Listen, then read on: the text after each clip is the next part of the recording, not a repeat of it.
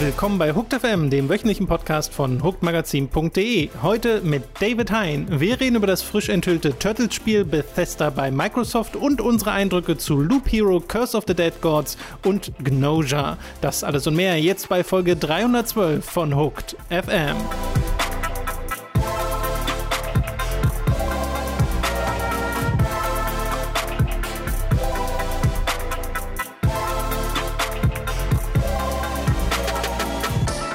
Begrüßen euch bei einer weiteren Folge Hooked FM. Ich bin Tom und mir zugeschaltet ist wie immer der Robin. Hallo. Und zusätzlich heute auch der David. Hi David. Hallo. Oh, ihr seid ja süß beide. Ja, ich dachte, ja wir sind cute. Wenn David, wenn David und ich zusammen sind, dann werden wir, wir haben so eine, so eine Love Language. Ähm, das ist ganz unangenehm, ganz oft. Da wird die Stimme können, automatisch hören, ne? Ja, ja so, hi, na, du. Robby, na du, ja, Scheiße. Okay, Abbruch, Abbruch. Ich möchte an dieser Stelle damit aufhören und zu den News dieser Woche kommen. Und wir fangen direkt an mit ja, einem der größten Spielethemen der letzten Monate. Es hat uns ja schon mal beschäftigt, als es angekündigt wurde, nämlich, dass Microsoft Bethesda kaufen. Und jetzt ist dieser Deal auch durch. Jetzt ist es ganz offiziell, also bei den verschiedenen Plattformen bei Bethesda und Microsoft wurde jetzt auch offiziell angekündigt, dass Bethesda jetzt Teil von Microsoft sind. Damit einher gehen natürlich auch ein paar Veränderungen. Zum Beispiel sind jetzt diverse Bethesda-Spiele im Game Pass drin, sowas wie die Doom-Reihe, Teile der Fallout-Reihe, Prey, sogar so Oldies wie Morrowind oder Oblivion, aber auch Spiele wie Evil Within und Wolfenstein, witzigerweise von den beiden jeweils nur der erste Teil, nicht der aktuellere zweite. Äh, weiß ich nicht so ganz, woran das liegt. Die muss man sich immer noch separat kaufen, ist vielleicht aber auch nur eine Frage der Zeit. Und in Bezug auf Exklusivität hat sich Phil Spencer auch gemeldet und im Wesentlichen bestätigt das, was man schon vermutet hat, nämlich dass so vertraglich festgesetzte Spiele noch auf ihren jeweiligen Plattformen erscheinen werden und auch Online-Spiele weiter auf den bisherigen Plattformen unterstützt werden. Aber ansonsten der Fokus halt liegt auf Plattformen mit Game Pass, also auf PC und Konsole, dass künftige Spiele quasi Xbox und PC exklusiv sein werden von Bethesda. Ist das was, was jetzt, gerade weil es ja jetzt auch schon ein paar Monate lang bekannt ist, hat sich da eure Meinung irgendwie nochmal gefestigt, geändert? Was haltet ihr nach wie vor von dieser, ja doch schon, von diesem recht großen Wechsel vom Publisher bei Bethesda? Also ich glaube, das sollte niemand überraschen, die den Weg, den sie da jetzt gehen. Ähm, übrigens wegen äh, Wolfenstein äh, und Evil Within, zumindest im Falle von Wolfenstein, gibt es Youngblood im Game Pass, was noch neuer ist als zwei, das nicht im Game Pass Stimmt, ist. Also es scheint irgendwie nicht an, an der, an, daran zu liegen, wie neu es ist. Es ist ein bisschen, es ist sehr, sehr seltsam. Gerade das Evil Within 2 fehlt. Großartiges Spiel, sehr schade. Ähm, ja, also die konnten ja vorher nicht viel drüber reden, weil der Deal noch nicht durch war. Ähm, und da gab es dann ja viel, viel äh, Gerüchte und Gerede, ob dann äh, die Spiele künftig trotzdem auch auf bei Sony erscheinen. Aber ähm, ich glaube, da muss man sich der Realität hingeben, dass äh, Microsoft nicht mehrere Milliarden Dollar für einen Bethesda bezahlt und dann die größten Spiele auch auf der PlayStation veröffentlicht. Das wär, war, glaube ich, mhm. ähm, ja ein Wunschtraum. David, hat dich das irgendwie damals bewegt? Ja, es ist ein zweischneidiges Schwert, muss ich tatsächlich sagen, so, weil ich auf der einen Seite natürlich als PlayStation-User und jemand, der äh, nicht nur keine Xbox hat, sondern auch dessen PC einfach so ein Rödelklapperkasten ist, mhm. dass da wahrscheinlich sowas wie, wenn es denn dann mal kommt, Starfield eher nicht so drauflaufen wird. Dann muss ich aber schon auch sagen, dass die meisten Bethesda-Games mich völlig kalt lassen. Also die Elder Scrolls-Reihe Ihr als alte äh, Mitgiga-Hasen wisst ja noch, was ich von äh, Skyrim gehalten habe. Ich glaube, wir haben finde, alle das Gleiche von Skyrim gehalten. Ja, und ähm, auch einen, ich bin auch kein Fallout-Fan. Also auch das letzte Fallout war ja im Grunde, als hätte jemand die Grafik-Engine von Fallout 3 genommen, ein bisschen aufpoliert. Und aber ansonsten darunter liegt ja immer noch dieselbe Mechanik und die finde ich halt ungeil.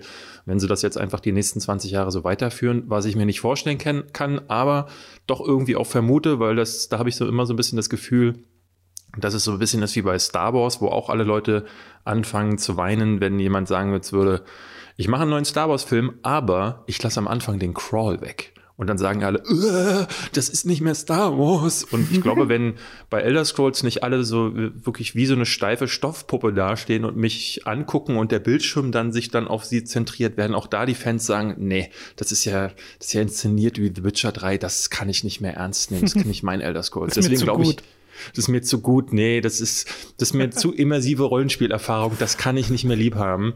So, äh, ist natürlich jetzt eher polemisch ausgedrückt, aber ich, was ich sagen will, ist, es gibt halt bis auf Wolfenstein und hier dann mal sowas wie, äh, jetzt will ich dort, ja, Dishonored, oder? Dishonored 1 Dishonored, und 2. Genau. Das sind so die Spiele, wo ich sagen würde, wow, ja, dafür muss ich, würde ich dann halt, das würde mir dann wirklich ins Fleisch schneiden, wenn ich diese Spiele nicht mehr spielen könnte. Aber darüber hinaus hat Bethesda im Katalog jetzt nicht so viele Sachen, die, die mich interessieren. Aber solche Exklusivitäten sind für uns Spieler, wie ich finde, immer eine eher ungeile Nachricht. Ich finde das, find das nicht so, nicht so geil. Ich meine, klar gibt es seit Jahr und Tag ähm, und ich beschwere mich auch deswegen häufiger nicht, weil ich als PlayStation-Spieler halt einfach immer die geilen Exclusives bekommen mhm. habe. Und jetzt hat sie dann halt auch mal Microsoft.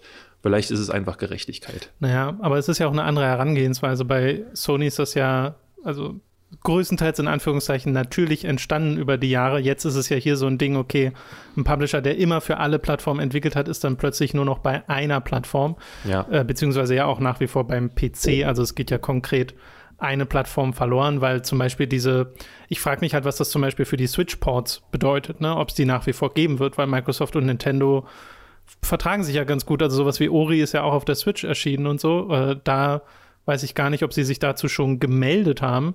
Äh, ja, bei so alten Spielen würde ich das schon schon. Also bei alten Spielen ist, glaube ich, jetzt wenig, was dagegen spricht. Ähm, ich ja. glaube, wenn wir über Exklusivität reden, dann reden wir komplett über künftige Releases, die da halt nicht mehr auf künftige Nintendo-Konsolen ja, oder halt Sony-Konsolen Das Ding bei den Switch-Ports war ja, dass sie sowas wie die Doom-Spiele immer noch geportet haben auf die Switch. Mhm. Und ich mhm. frage mich, ob sowas halt nach wie vor stattfindet. Ach, stimmt. Ja, was, was gibt's denn? Also Starfield haben sie angekündigt, Elder Scrolls 6 haben sie schon angekündigt. Bei, äh, ich weiß gar nicht, hat, kam zum Thema Wolfenstein noch mal eine Ansage? Nee. Äh, also keine offizielle, die meinten halt, dass es in Entwicklung sei, aber das ist ein Jahr her, da hat man nichts mehr gehört. Ähm, die machen mhm. ja Indiana Jones, da wissen wir noch nichts über Plattformen. Und ich vermute right. mal, das wissen sie jetzt auch selbst noch nicht genau. Ähm, weil ja die noch nicht offiziell das bereden durften, bis jetzt der Deal fertig war. Das heißt, ich glaube tatsächlich, dass genau diese Diskussion, die wir führen, tatsächlich gerade auch Microsoft und äh, Bethesda führen. Ähm, über genau sowas wie Indiana Jones. Gibt es da vertragliche Regelungen mit äh, Disney und so weiter und so fort? Genau, ich glaube, das hängt ganz davon ab, wann wurde dieser Deal beschlossen, welche Plattformen wurden da festgelegt. Mhm. Weil ich würde, mich würde tatsächlich nicht wundern, wenn jetzt dann das offizielle Reveal kommt von Indiana Jones, auch mit Gameplay und allem, äh, oder mal einem richtigen Trailer und da dann wirklich steht Xbox und PC, dass das eines der ersten Spiele ist, das diese Exklusivität folgen werden. Ja. Weil ansonsten haben wir halt so Spiele wie Deathloop, was jetzt noch rauskommt, das kommt auch auf PlayStation. Wir haben so Spiele wie Ghostwire Tokyo. Äh, genau, sogar zeitexklusiv. Wir haben sowas wie Ghostwire Tokyo, was auch noch auf PlayStation erscheinen wird.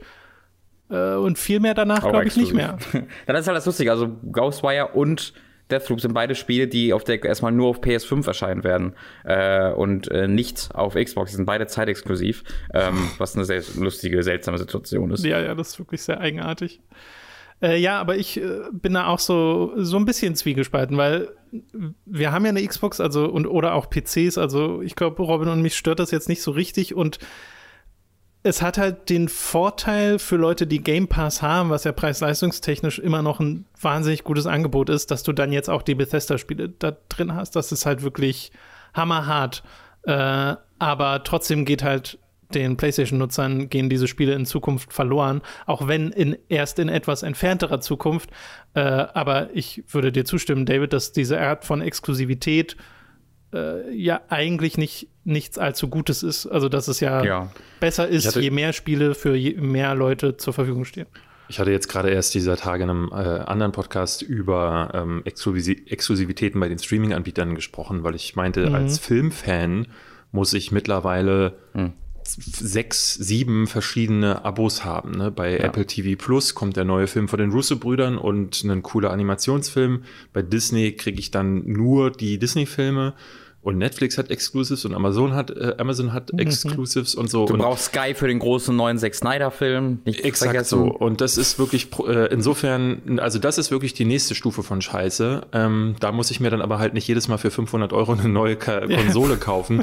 aber ne, davor, da, also da, da habe ich wirklich ein bisschen äh, Panik vor, dass solche, solche Situationen irgendwann mal entstehen könnten. Zum Glück gibt es halt immer die Lead-Plattform, den PC. In vielerlei Hinsicht ist das das Element, was sie alle verbindet. Jetzt abgesehen von Nintendo und der Switch. Genau. Ja, ich glaube aber viele, also gerade in Deutschland wird das vermute ich mal, als reine Spekulation recht verbreitet sein, dass PC und Switch so eine Kombination ist, mit der man ganz gut fährt. Gerade jetzt, wo Sony auch ähm, diverse PlayStation-Spiele auf den PC holen. Zwar erst mit Jahren Abstand, aber sie kommen dann halt auf den PC. Da verpasst man dann tatsächlich gar nicht mehr so viel. Und bei der Xbox haben sie ja sowieso gesagt, es ist zukünftig so, dass ja alles für PC erscheinen wird äh, von den First-Party-Spielen. Aber ich finde diese Art von Exklusiv-Herangehensweise halt interessant, dass Firmen aufgekauft werden und mit Bethesda auch gleich so eine große Firma, wo noch viele kleinere Firmen dranhängen, weil ja es auch schon Gerüchte gab über Sega oder so, die dann gekauft werden oder weil Microsoft auch schon gesagt haben, ja, wir sind noch nicht fertig mit dem Einkaufen äh, und man so vermutet, okay, wer kommt als nächstes, weil es natürlich ein Unterschied ist, ob du ein neues Studio aufmachst, da extra Leute anheuerst und die sind dann ab sofort äh, verbunden mit deiner Plattform als ein bisheriges Studio zu nehmen, das bereits klare Verbindungen hat äh, und die dann zu unterbrechen. Äh, da weiß ich gar nicht, was noch auf uns zukommt. Also welche, welche Firmen davon betroffen sein könnten, die dann potenziell bald Xbox exklusiv entwickeln oder so. Ja, no idea. Okay. Weil äh, keiner von uns hätte, glaube ich, mit Bethesda jemals gerechnet. Nee, gar deswegen nicht. Äh, unmöglich zu sagen. Gut, wir machen weiter mit einer Spiele-Neuankündigung und da bin ich sehr froh, dass wir dich dabei haben, David. es geht nämlich um die Teenage Mutant Ninja Turtles, um Shredders Revenge, das für PC ja. und Konsole erscheinen soll, mit dem Release-Datum Coming Soon. Also so detailliert wissen wir das noch gar nicht. Äh, das kommt von Tribute Games und äh, .emo. Tribute Games sind die Leute, die Mercenary Kings gemacht haben und zum Beispiel auch an Scott Pilgrim vs. The World mitgearbeitet haben, weil den Animationsstil, den erkennt man sofort wieder. Und Emo haben zuletzt an Streets of Rage 4 gearbeitet und sind ja immer noch an Windjammers 2 dran. Und das hier wird halt ein klassisches Turtles Beat'em Up in bester Turtles in Time Manier. Vier Spieler Koop, äh, Story-Modus und ikonische Locations aus den äh, äh, Teenage Mutant Ninja Turtles. Ja, aus der Serie, Film, Franchise, wie auch immer man es benennen will. Also man ist in New York City bis in Dim Dimension X unterwegs und wir haben schon einen Trailer, in dem man sowohl Gameplay sieht, aber auch ein sehr schickes animiertes Intro mit dem Faith No More Sänger Mike Patton, der da eine neue Version von dem äh, Titellied äh, äh, davon sich gibt. Und äh, das hat mich ein bisschen gehypt, dieser Trailer, wenn ich ehrlich bin. Ich hatte auch sofort Lust, muss ich sagen, ähm, weil ich, äh, also ich liebe den, das Original, äh, die oder die beiden Originalspiele, gab ja da zwei. Ähm, und ich habe, glaube ich, den allerersten damals in einer, in einer äh, Arcade-Halle noch gespielt. Irgendwann 1990 im Urlaub. Ne? Die meisten mhm. kennen das. Sie waren irgendwo in Urlaub in, in der Ukraine oder was auch immer und haben das dann irgendwo gespielt.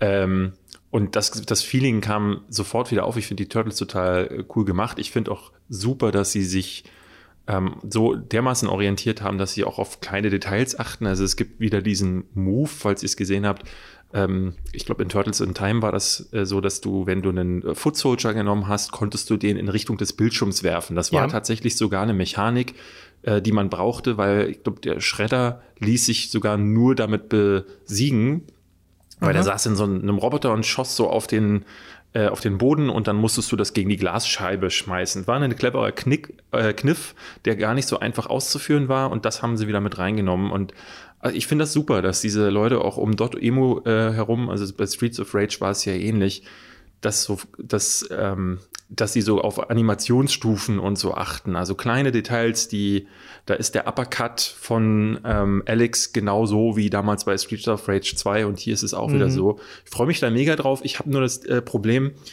wenn diese Spiele dann irgendwann erscheinen, dann spiele ich sie mal ganz kurz, merke so, oh, der Nostalgiefaktor zieht aber ich bleibe nicht lang hängen. Das hängt meistens auch damit zusammen, dass ich sie na, ich habe jetzt hier keine vier PlayStation-Controller. Ähm, mhm. äh, schon, schon ein weiterer kostet ja 80 Euro. Und ich bin da ehrlich gesagt ein bisschen zu geizig für, weil es gibt nicht so viele Spiele, die ich jetzt hier auch noch mit Kumpels im Couch-Koop spielen könnte. Und online macht es ja dann gleich deutlich weniger Spaß. Deswegen so auf dem Papier ist es eigentlich ganz nett aber dann ähm, in, der, in der Praxis werde ich es wahrscheinlich wieder relativ schnell hängen lassen. Und das finde ich immer ein bisschen schade fast. Es kommt ein bisschen drauf an, wie solide dann auch der Singleplayer ist. Ne? Meistens ist es ja wirklich so, dass du dann dass dir alleine irgendwie was fehlt, auch an Kombo-Möglichkeiten und so. Ich habe jetzt bei Streets of Rage 4 gemerkt, dass mir das auch alleine sehr viel Spaß macht. Ich spiele es dann halt nicht ganz so lange, wie ich es wahrscheinlich im äh, mhm. Koop spielen würde. Also ich habe es dann einmal durchgespielt und spiele dann auch gerne nochmal rein und schalte ein bisschen was frei, wenn es was zu, freizuschalten gibt.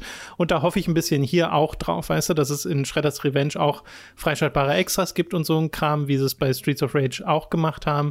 Ich finde aber super sympathisch, dass sie wieder auf so Pixel-Look setzen, dass es so ein sehr knalliger, bunter Pixel-Look ist. Äh, und die Animationen sehen wieder super toll aus. Also, was für ein hübsches Spiel das direkt ist, da bin ich mhm. total äh, verzaubert erstmal auf so einer audiovisuellen Ebene. Und ich fand auch dieses animierte Intro voll cool, was sie äh, gebaut haben für den Trailer, was ja wahrscheinlich auch am Anfang des Spiels spielen wird. Ähm, das äh, finde ich super interessant. Ich habe mir davor jetzt vor dem Podcast auch noch mal deinen Nostalgiker angeguckt, David, von damals, eins der Ach, ersten ja. Videos, was ich dann auch geschnitten habe bei Giga zu Turtles in Time, was es leider nicht mehr auf dem offiziellen Giga YouTube-Channel gibt, weil das irgendwie von Lionsgate gesperrt wurde.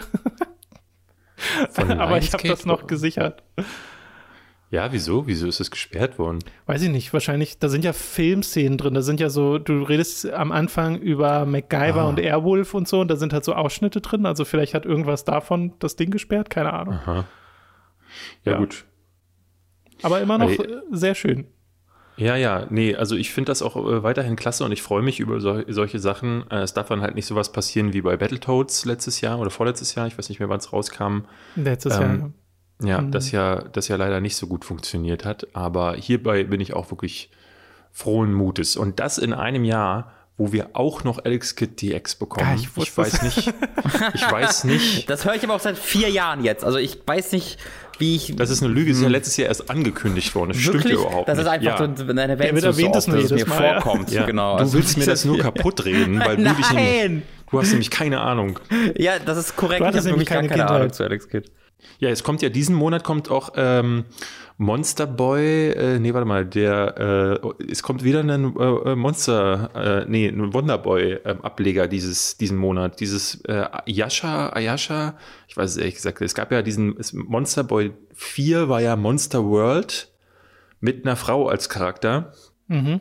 Jetzt werdet ihr sagen, hä? Und ich habe mir das auch gedacht, aber in meiner unnötig kompliziert äh, Videoreihe hatte ich das mal aufgeschlüsselt. Und da, da kommt jetzt eine Fortsetzung diesen Monat.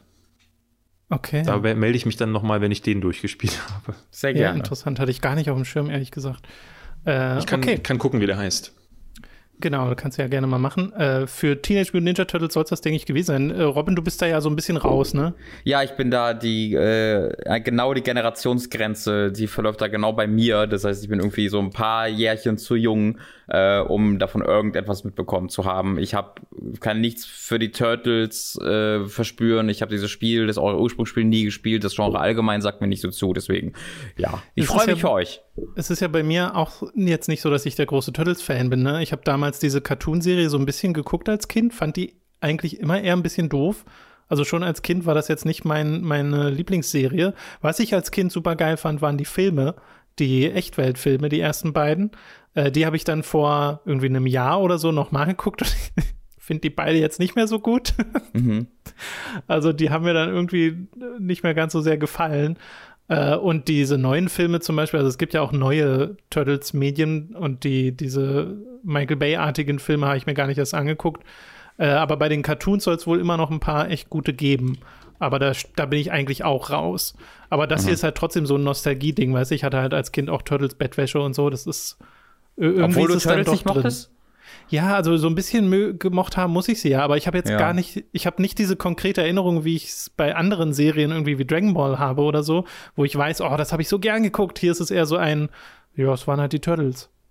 Mhm. Die waren also halt da. ich, ich, ich grätsche noch mal ganz kurz rein. Mhm. Ähm, Monster World 4, ähm, also dieses Spiel, was jetzt erscheint, ist keine Fortsetzung, sondern es ist ein Remake und das wird Wonderboy oh. Usher in Monster World heißen. Ah, ja, yes, course. Wonderboy-Titel und der erscheint im April. So, das ist jetzt sehr viel Hardcore-Genörde, aber ich freue mich da tatsächlich drauf. Ich so. finde das super. So, wir kommen von Teenage Mutant Ninja Turtles Shredder's Revenge äh, zu einer sehr äh, weiteren erfreulichen Nachricht, nämlich, dass es endlich wieder und jetzt, ich glaube, zum dritten Mal wieder äh, Devotion zu kaufen gibt. Das Spiel von Red Candle, äh, das ja eine ja, ziemlich anstrengende Historie hinter sich hat, äh, wegen so einem so einem Winnie Pooh äh, mit dem chinesischen Präsidenten wurde das ursprünglich mal äh, runtergenommen, was noch so, das war ja nicht mal ein offensiver äh, offensiv, offensives Stück Satire oder sonst irgendwas im Spiel. Das wurde einfach so drin gelassen als Datei und hat dann so eine riesige Welle mit sich geschlagen. Und dann hatte GOG es angekündigt als Spiel, das sie verkaufen wollen und direkt am gleichen Tag wieder runtergenommen, nachdem Gamer sich gemeldet haben und wollten, dass sie das wieder runternehmen. mhm, das, äh, war die, das war der Grund. Das war der Grund, ja. Viel mehr haben wir danach auch nicht mehr gehört darüber. Äh, und jetzt dachten sich Red Candle einfach, wir, wir oh, wisst ihr was, wir machen jetzt einen eigenen Shop auf unserer Seite. Es gibt jetzt den Red Candle eShop. Da könnt ihr euch die Tension holen, da könnt ihr euch Devotion holen, da könnt ihr euch die Soundtracks holen. Äh, und das ist DRM frei, was ihr bei, bei uns hier bekommt. Und dann ist gut. Und hoffentlich kann Ihnen das jetzt keiner mehr nehmen. Äh, falls ihr es nicht wisst, Devotion ist ein Horrorspiel aus der Ego-Perspektive, äh, das wir auch mal im Stream hatten, halt jetzt schon vor irgendwie zwei Jahren oder so oder vor drei Jahren. Äh, also sucht da mal nach Devotion und guckt bei uns auf der Website oder so, da müsstet ihr da den Stream finden, wo wir es vorstellen. Da bekommt ihr dann mal einen guten Eindruck von dem Spiel. Es ist nämlich auch ein gutes Horrorspiel und es kostet äh, 17 Dollar auf deren Seite. Die Tension, das Spiel, was sie davor gemacht haben, kostet 12 Dollar. Ich glaube, das gibt es aber auch nach wie vor noch auf anderen Plattformen. Äh, das Ding ist, ich habe mich da mal so ein bisschen durchgeklickt. Es geht halt momentan nur mit Kreditkarte, kann man da bezahlen. Mhm. Also ich hatte jetzt keine anderen Zahlungsmethoden gefunden. Das ist alles sehr auf US ausgelegt momentan. Äh, wenn ihr über eine Kreditkarte verfügt, könnt ihr es euch da, denke ich, aber problemlos holen. Ich habe jetzt den Kauf nicht durchgezogen, weil ich habe es ja auf Steam und ich kann es da auch nach wie vor noch spielen. Aber ähm, per se bin ich sehr glücklich darüber, dass sie das jetzt wieder verkaufen und dass das wieder ein Spiel ist, das verfügbar ist. Ja, ich werde mir das gleich mal holen, weil man weiß ja nie. Also es kann ja auch so Sachen wirklich passieren, dass dann irgendwie die, die für die Zahlungssysteme verantwortlich sind, dann das blockieren und so ein Kram. Oh das Gott. gibt's ja alles. Ich schwör's ähm, nicht. Ja, ich hoffe nicht, aber also ich werde mir das auch gleich dann direkt mal holen, weil ich könnte es ja auch über deinen Steam-Account spielen, aber ähm, über Family Sharing, aber möchte das dann auch gerne, soweit es geht, unterstützen. Äh, dann, ich kann mir gar nicht vorstellen, was für eine dreijährige Odyssee das war, ja. äh, das jetzt irgendwie mal wieder irgendwo zum Laufen kriegen, besonders mit diesem furchtbaren äh, GOG-Zwischenfall. Ähm, also sie haben, also sie haben es sehr verdient, dass sie das, dass äh, sie das wieder wieder verkaufen können und ganz ehrlich, auch Spieler haben verdient, dass sie diese diese Spiele mal spielen können, weil auch mal eine ganz, ganz äh, große Empfehlung nochmal an den, äh, an den Vorgängerspiel, an die Tension. Den, das habe ich ja tatsächlich durchgespielt und mhm. das ist ein hervorragendes Horrorspiel, eine hervorragend, mit hervorragender Atmosphäre, ganz toller Präsentation. Ähm, ich hoffe sehr, dass sie jetzt Zeit und Gelegenheit haben und genug Geld bekommen, um ein neues Spiel tatsächlich zu entwickeln. Ja, das würde mich auch freuen. Stimmt, darüber habe ich auch noch gar nicht so nachgedacht, dass sie ja, dass das ja auch krass in die Spieleentwicklung reingrätschen muss. Ja. Wer weiß, wie die jetzt nebenher stattfand. Ich habe es gar nicht, ich habe beide nicht, ich habe beide nicht gespielt, muss ich sagen. Und äh, bei beiden gehört, dass sie super sein sollen. Deswegen ähm, äh, finde ja. ich das Angebot super. Wenn das möglich ist ohne Kreditkarte, werde ich das wahrscheinlich auch wahrnehmen. Ja, ich hoffe, dass sie da noch ein paar Möglichkeiten hinzufügen. Aber wie gesagt, ich bin erstmal froh, dass das überhaupt gibt. Äh, und der M-frei ist halt auch nice. Ist nicht selbstverständlich, sagen wir es so. Ja. So, die letzte News äh, für heute ist eine Ankündigung von Square Enix. Die machen jetzt nämlich auch so eine Art Direct namens Square Enix Presents, das am 18. März stattfinden wird. Und wir wissen auch schon ein paar Sachen, die da angekündigt werden sollen. Zum einen soll es Updates geben zu Avengers, zu Outriders. Äh, es soll was geben zum 25-jährigen Tomb Raider Geburtstag und man munkelt momentan, dass es sich dabei um eine Definitive Trilogy handelt von diesen, diesem, dieser Survivor-Trilogie, also Tomb Raider, Rise und Shadow of the Tomb Raider. Und äh, ein Mobile-Spiel von Square Enix Montreal soll angekündigt werden. Aber das große Ding ist, dass es ein neues Life is Strange geben soll, das ja dann von Deck 9 kommt, den Entwicklern von Before the Storm, weil Don't Not ja meinten, sie sind fertig mit Life is Strange. Genau, wir wissen nicht so sehr, ob das auch aus mit deren Willen passiert ist oder weil Square Enix gehört ja die Franchise, also kann auch einfach sein, dass mhm. die gesagt haben, das macht jetzt Deck 9, weil die schneller arbeiten oder so, gar keine Ahnung.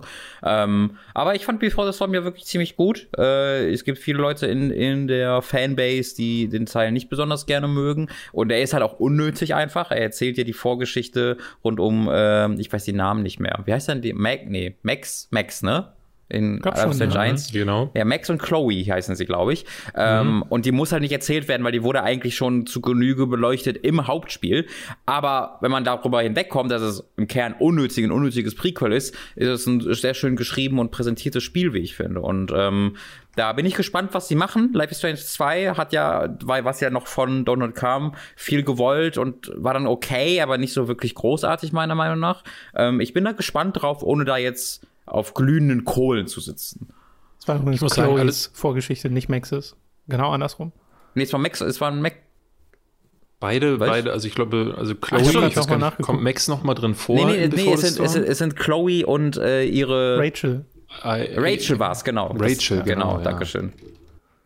Ja. ja, ich muss sagen, ich, ich mochte Before the Storm gar nicht und ähm, habe jetzt Life is Strange 2 nicht gespielt, einfach auch deswegen, weil äh, man hörte nichts mehr davon. Also ich hatte mir das, ich, es, die Trailer sahen nicht so aus, dass ich weiter hätte spielen wollen. Ich, ich merke auch, dass alles, was aus Richtung Don't Not jetzt zuletzt kam. Ähm, ich weiß jetzt ehrlich gesagt nicht mal, wie die beiden Spiele aus dem letzten Jahr oh. hießen. Robin, du hattest doch da so einen Favoriten. Wie hieß das Spiel nochmal? Ja, ja, also es gab einmal Twin Mirror, was ein Twin absolutes, Mirror, ja. absolutes Desaster war. Also es war richtig, richtig, richtig schlimm und man merkt halt auch, wie das gar nicht, das, also wie da quasi Bandai Namco scheinbar die äh, Reißleine gezogen hat, um das einfach rauszuhauen. Äh, das mhm. kam 2020, aber 2020 kam auch Tell Me Why und das wiederum Stimmt. fand ich richtig gut.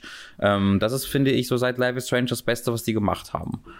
Okay, aber man hörte trotzdem auch also von Tammy Y jetzt nichts, wo man sagen kann, ähm, ne, das hat jetzt nochmal die Wellen geschlagen, nee, nee, wie genau, Life is Strange. Und deswegen, also für mich klingt das jetzt nicht nach der großen Ankündigung, ähm, die Square da machen könnte, für mich zumindest, weil ich bin tatsächlich ein bisschen durch mit den Spielen. Also dann soll Don't Not für mich lieber wieder so Sachen wie Remember Me oder auch äh, Vampire machen da können sie denen dann gerne ein bisschen mehr Kohle geben, damit das Budget reicht, dass die Spiele dann auch mal fehlerfrei kommen.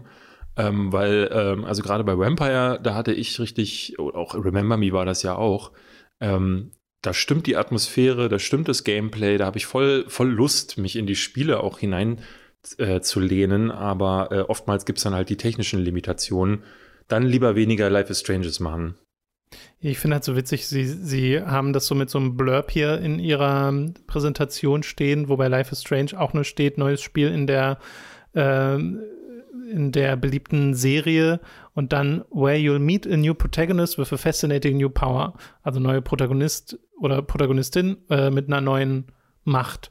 Und das klingt halt schon sehr nach, okay, mehr Life is Strange halt. Äh, ich frage mhm. mich, ob diese Reihe braucht die einen Twist um da weiter Erfolg zu haben? Oder reicht es, wenn die einfach weitermachen und sagen, okay, nee, wir benutzen jetzt dieses Szenario und äh, jetzt drehen neu, ein paar eine Depression mehr. Naja, Neue was, Teenage was, was meinst du denn mit diesem Szenario, Tom? Weil das ist ja schon sehr unterschiedlich in 1 und 2. Ja, das stimmt, aber trotzdem haben die so einen gewissen Mut, die Spieler. Also ich sehe schon, wie Life is Strange 1, 2 und Before the Storm so in eine Reihe fallen, auch wenn sie die hm. Protagonisten wechseln und so, aber äh, es geht halt immer um äh, dieses Coming of Age, um diese, ja. diese Macht, äh, mit der man umgehen muss. Und ähm, da scheinen sie ja drin bleiben zu wollen. Mhm. Ich weiß auch gar nicht, ob das, ob da ein Wechsel notwendig ist oder so. Äh, oder ob es da irgendeinen Verschleiß gibt, weißt du, als jemand, der das jetzt eher von außen betrachtet, weil ich ja bei Life is Strange 2 auch nicht äh, weitergespielt habe nach der ersten Episode. Ja, ja, ja, also zwei, das ist halt das, das Coole an zwei, dass es dann wirklich noch in sehr eigene Richtungen geht und eine sehr andere Atmosphäre bekommt als der erste Teil. Sie hat mir dann halt nicht ganz so gut gefallen, obwohl ich das Thema sehr, sehr spannend und toll finde, dass sie es angesprochen haben. Ähm, aber ja, Deck 9 ist halt, halt wirklich ja als einziges aktuelles Spiel dann ähm, äh, Before the Storm. Wusstet ihr, dass Deck 9 für den, das glaub, ich glaube, es war ein PS3 Launch-Titel, erinnert ihr euch noch an Pain? Das Spiel Pain, wo man so Leute durch die Gegend mit so einem Ach du Scheiße. so geflungen hat und dann musste man da irgendwelche Sachen kaputt machen. Ja, äh, also ich habe so ein Logo im Kopf, nee. aber viel mehr mhm. auch nicht. Was, was, was für eine, für welche Konsole war das? PS, ich glaube, es war ein PS3 Launch-Titel. Das kam 2007 raus. Ähm, Pain. Pain hieß das, genau. Das war so, das war so eine, das war ein ähm, Digital-Only-Spiel, äh, glaube eines der ersten auf der PS3. Aha, aha. Äh, und äh, das hat tatsächlich Deck 9 unter anderem Namen damals entwickelt, habe ich gerade gesehen. Fand ich ganz wow. lustig.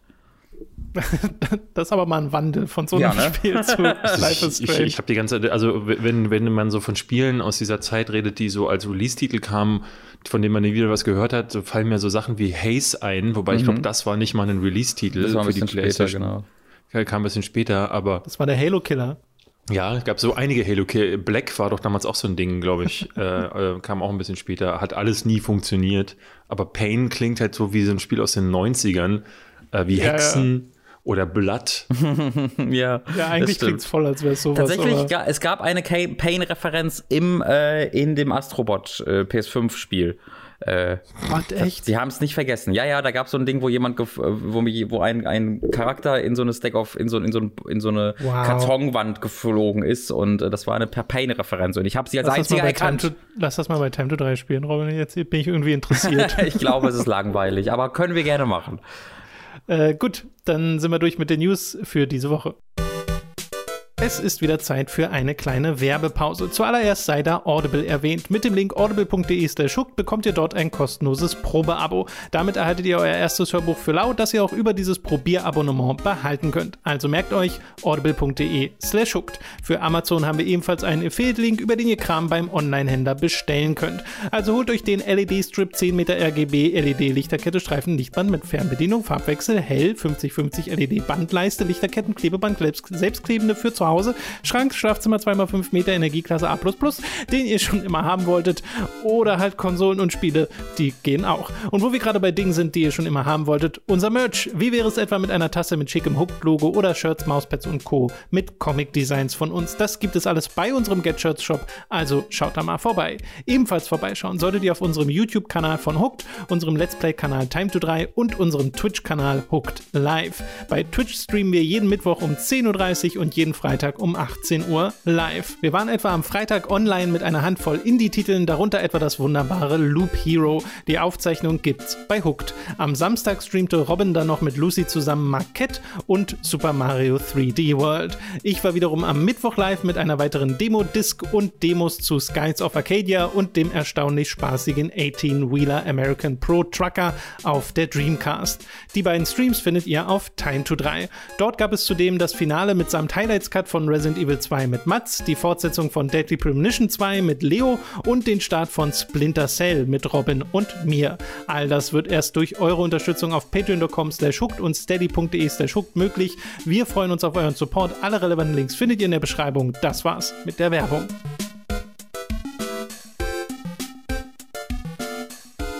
Wir kommen zu den Spielen, die wir in der letzten Woche gespielt haben und beginnen mit einem, das wir tatsächlich alle drei gezockt haben, nämlich Loop Hero, das es momentan nur für den PC gibt, für 15 Euro und das wir auch im Stream hatten am äh, Freitag. Da haben wir nämlich drei Indie-Spiele gezockt, zu zwei weiteren kommen wir auch gleich noch.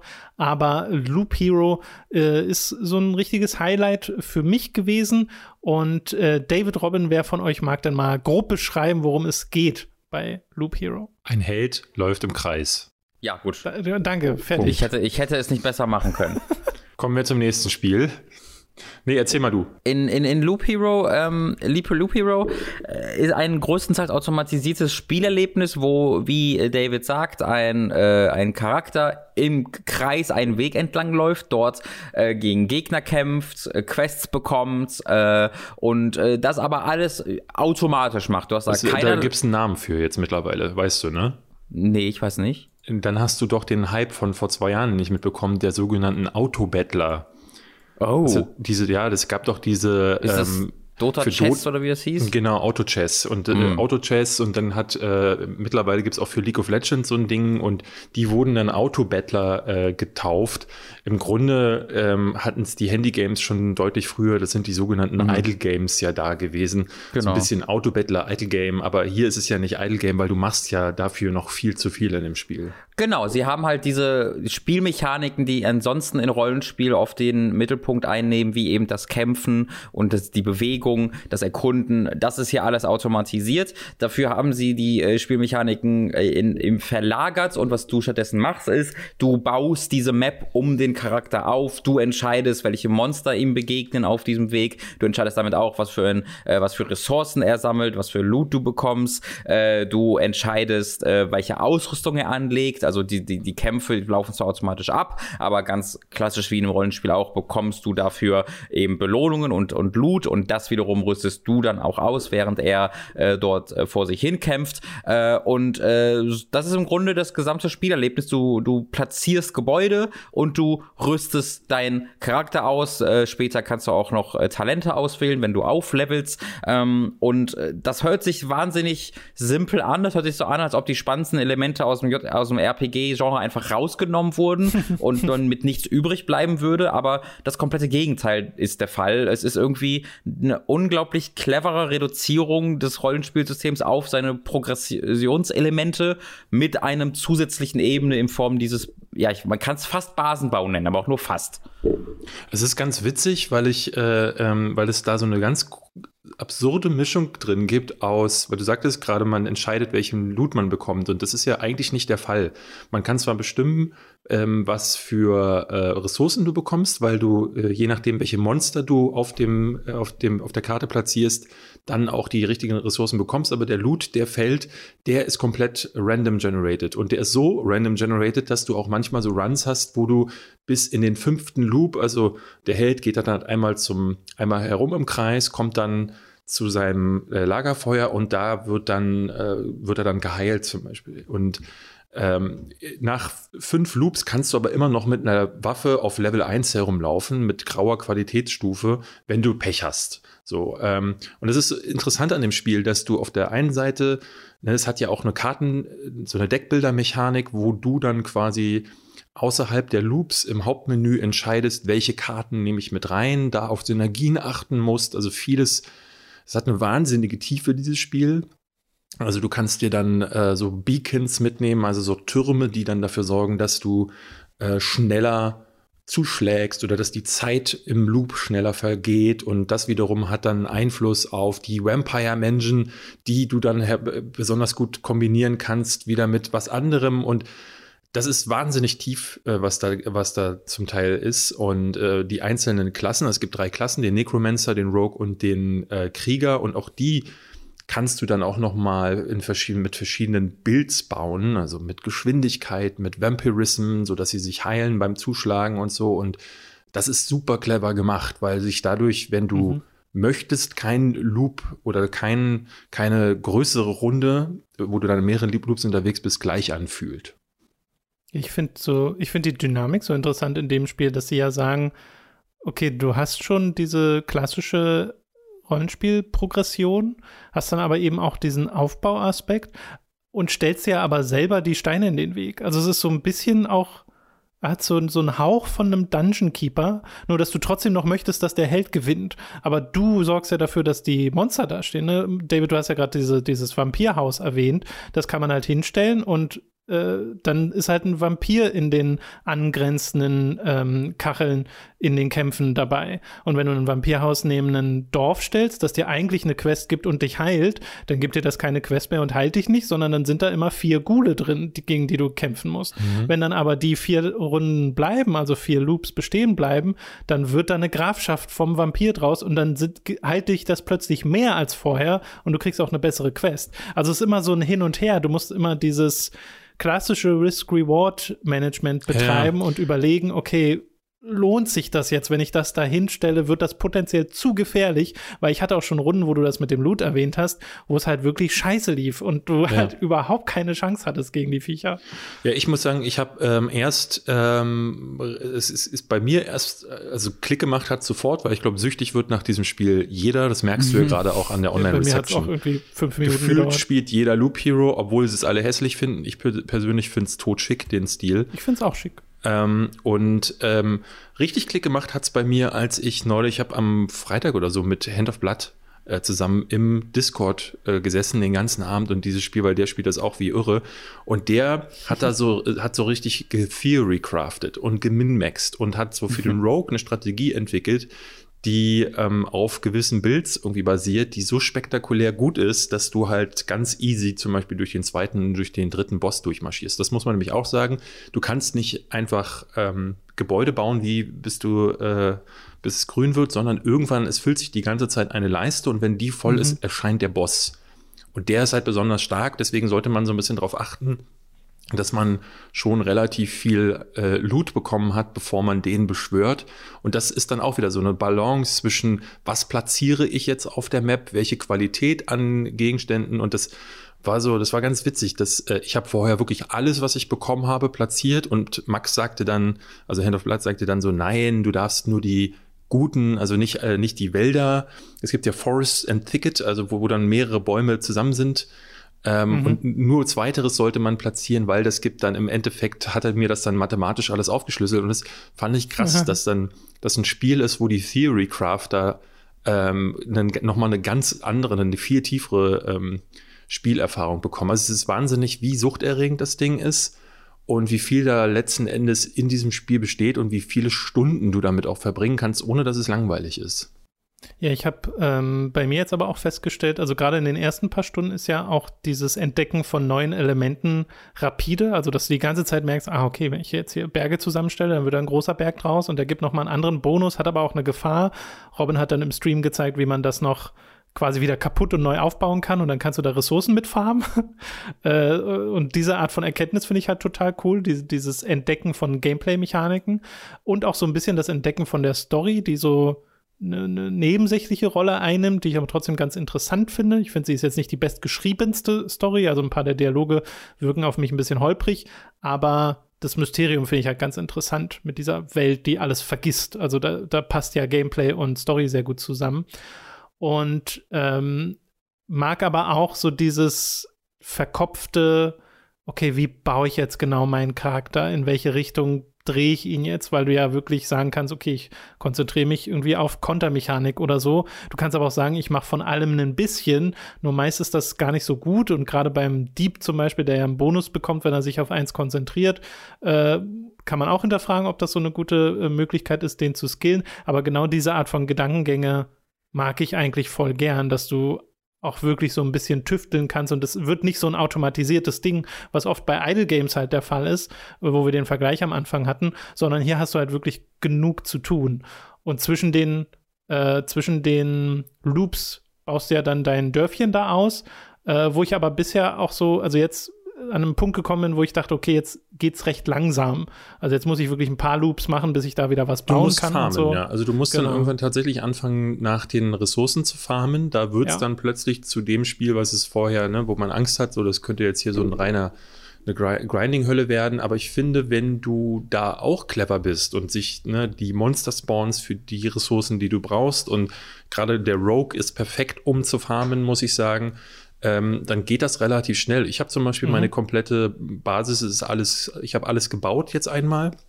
Und dann bekommt man ja später dann noch ähm, Alchemie dazu. Man kann, ähm, es gibt weitere Möglichkeiten, wie man äh, ne, an Ressourcen, die man platzieren kann. Ihr kennt wahrscheinlich die Berge, die Dünen. Die mhm. Berge habt ihr schon den Fluss? Nee. Den Fluss habe ich noch nicht. Nee, weil der Fluss kommt relativ spät und der ist wirklich Knaller, weil du dann, wenn du da die Dünen an, die, an den Fluss ranpackst, dann wird da eine Oase draus und so. Also ne, auch da gibt es nochmal Synergien, die versteckt sind und die viele gar nicht kennen. Ähm, es gibt versteckte Bosse und Easter Eggs und es ist auch da wieder witzig, auf YouTube jetzt zu suchen nach Sachen, was Leute herausfinden. Ähm, das ist ja sowieso immer. Ja, das glaube ich ich liebe diese Spiele, die, die so tief und ähm, clever designt sind, dass du es dann, dass du dann so YouTube-Kanälen oder Wikis folgen musst, um wirklich jedes Detail herauszufinden.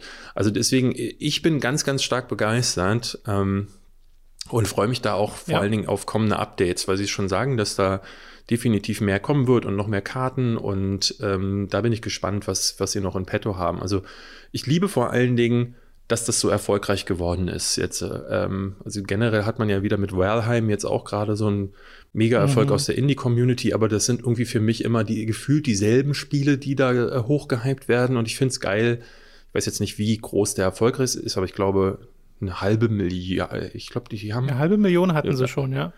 Nee, nee, nee, ja, halbe Million, ja. Mhm, nee, ja. ja, halbe Million. Ja. Äh, was halt richtig gut ist für so einen Titel. Und ich bin echt ja. äh, glücklich, dass solche kleinen Titel dann auch noch explodieren können. Gerade weil du ja aus der Gamerschaft auf Social Media, oder zumindest ist das große Echo häufig, oh, das sieht ja zum Kotzen aus.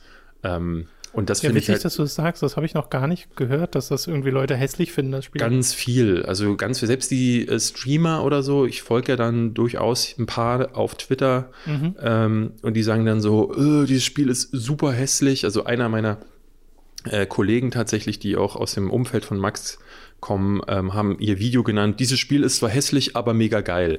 So, und das ist halt so, hm, finde ich immer ein bisschen schade, dass das, dass Indie-Games diesen Stempel automatisch aufgedrückt bekommen und dass man sich auch als YouTuber oder Streamer fast schon entschuldigen muss bei der Community, wenn irgendwas einen Pixel-Look hat. Dabei ist das hier wirklich so schön gestaltet. Das nächste Spiel, über das ich gleich reden werde, sieht auch ähm, äh, auf den ersten Blick erstmal krude aus, aber wenn man sich dann anguckt, ist es objektiv fantastisch gestaltet. Ja, man muss es ja auch nicht hübsch finden. Ich finde, Loop Hero hat schon einen sehr eigenen Stil. Es ist ja wirklich so schon nochmal ein bisschen anderer Pixel-Look als jetzt, was wir bei Turtles vorhin besprochen hatten. Ne? Äh, sehr, sehr grau und finster. Aber äh, ich mag das auch.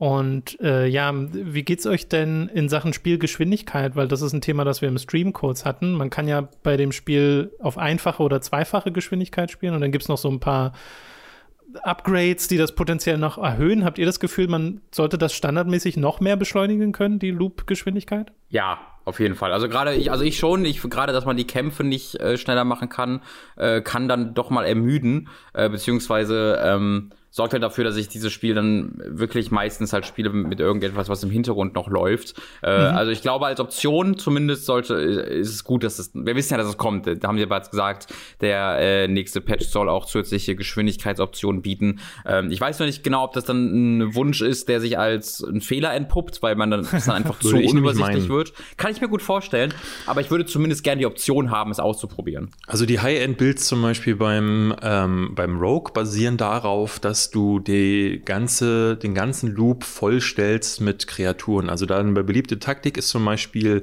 Spinnennester zu bauen, dich auch nur darauf zu konzentrieren, dazu noch Vampire und ähm, die äh, Zeitbarke zu bauen. Das ist so ein Ding, was die Geschwindigkeit des Loops erhöht. Mhm. Ähm, und diese Zeitbarke spawnt aber auf deinem Teil, also auf diesem kleinen Kästchen, zusätzlich zu den Spinnen und den Vampiren nochmal eine zusätzliche Kreatur. Das heißt, du musst dann zum Teil sechs, sieben Kreaturen besiegen.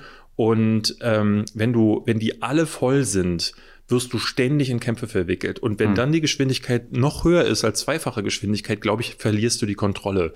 Und wenn dann die Kampfgeschwindigkeit auch noch höher ist, verlierst du die Kontrolle, weil das später so im Endgame musst du halt wirklich zwischen den Kämpfen ganz genau gucken, was du machst oder ob du auch rausspringst oder ob du die Items zum Beispiel anpasst. Mhm. Ähm, und dann kannst du nichts mehr platzieren. Ich glaube, das wird. Aber werden, wird ganz vielen Leuten wird dieser Wunsch ähm, auf die Füße fallen. Also ich glaube, wofür ich es jetzt zum Beispiel benutzen würde, wäre auch nicht der letzte Part des Loops, sondern immer der erste Part des Loops, wo einfach noch kaum Gegner da sind stimmt, und du auch ja. nicht so viele Sachen im Deck hast und so. Das, das würde ich gerne noch weiter beschleunigen, als ich es momentan kann. Genau, aber der, der geht ja nur hm? Entschuldigung, ich, ich, mein Gedanke war halt auch, wenn ich irgendwie am Grinden bin, ähm, weil ich gerade eine Ressource haben möchte oder sowas. Ähm, jetzt zum Beispiel, ich, ich bin da wirklich noch nicht weit. Ich habe es schon irgendwie über zehn Stunden gespielt, aber ich habe die zweite Level noch nicht äh, erfolgreich gemacht, ähm, weil ich tatsächlich gerade auch einfach Spaß dran habe, ähm, das erste Level so zu spielen und einfach mir die Ressourcen zu sammeln. Und da hätte ich dann gerne einfach ähm, die Möglichkeit, das ein bisschen vorzuspulen. Ja. Okay. Also ja, große cool. Empfehlung.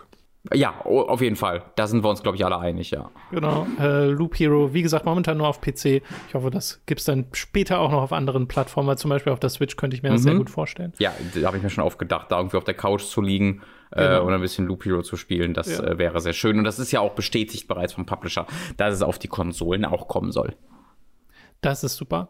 Gut, wir kommen zu einem Spiel, das du äh, im Stream mit Lucy gespielt hast, Robin. Letzte Woche hatten wir es schon mal kurz erwähnt. Jetzt ein potenziell erweiterter Eindruck, nämlich Maquette, das äh, Puzzlespiel äh, mit der Perspektive im Wesentlichen, wo du so ein Modell von der Umgebung vor dir hast, in dem du selbst auch unterwegs bist mhm. und Sachen vom Modell in die echte Welt bringen kannst und irgendwie auch andersrum, ne?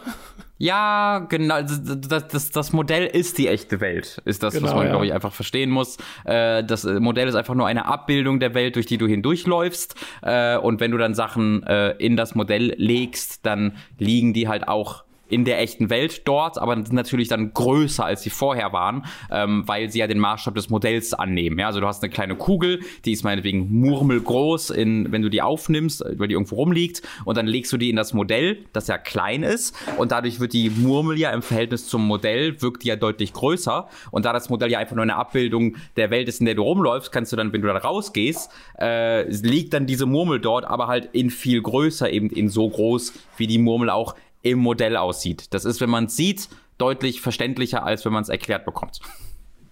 Ja, ich glaube aber, wir haben es verstanden. Mhm.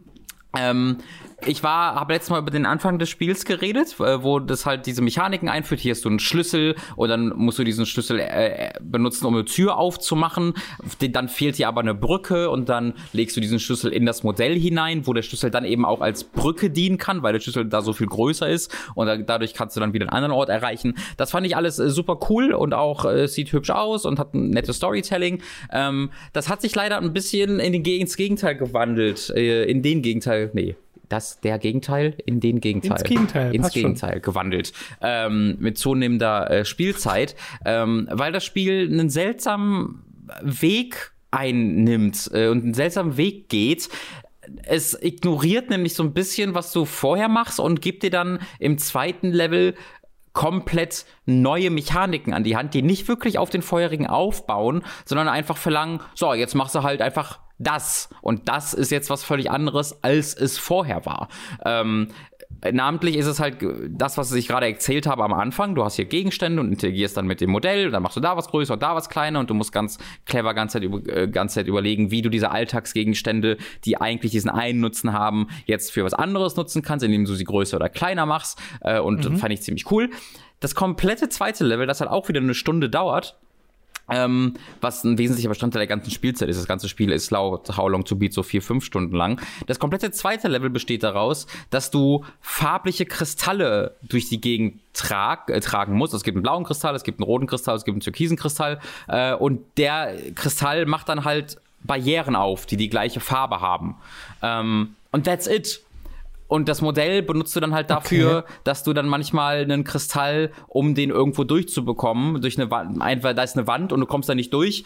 Wenn du dann aber genau hinguckst, hat dieses, hat diese Wand kleine kristallförmige Löcher, wo du das durchschieben kannst. Und das Rätsel ist ja einfach nur, renn so lange durch dieses große, durch dieses große Level, bis du zufällig siehst, dass diese Wand ganz kleine kristallförmige Löcher hat, wo du diesen Kristall durchschieben kannst. Ähm, und ansonsten benutzt du gar keine Gegenstände in diesem Spiel, außer halt diese Kristalle.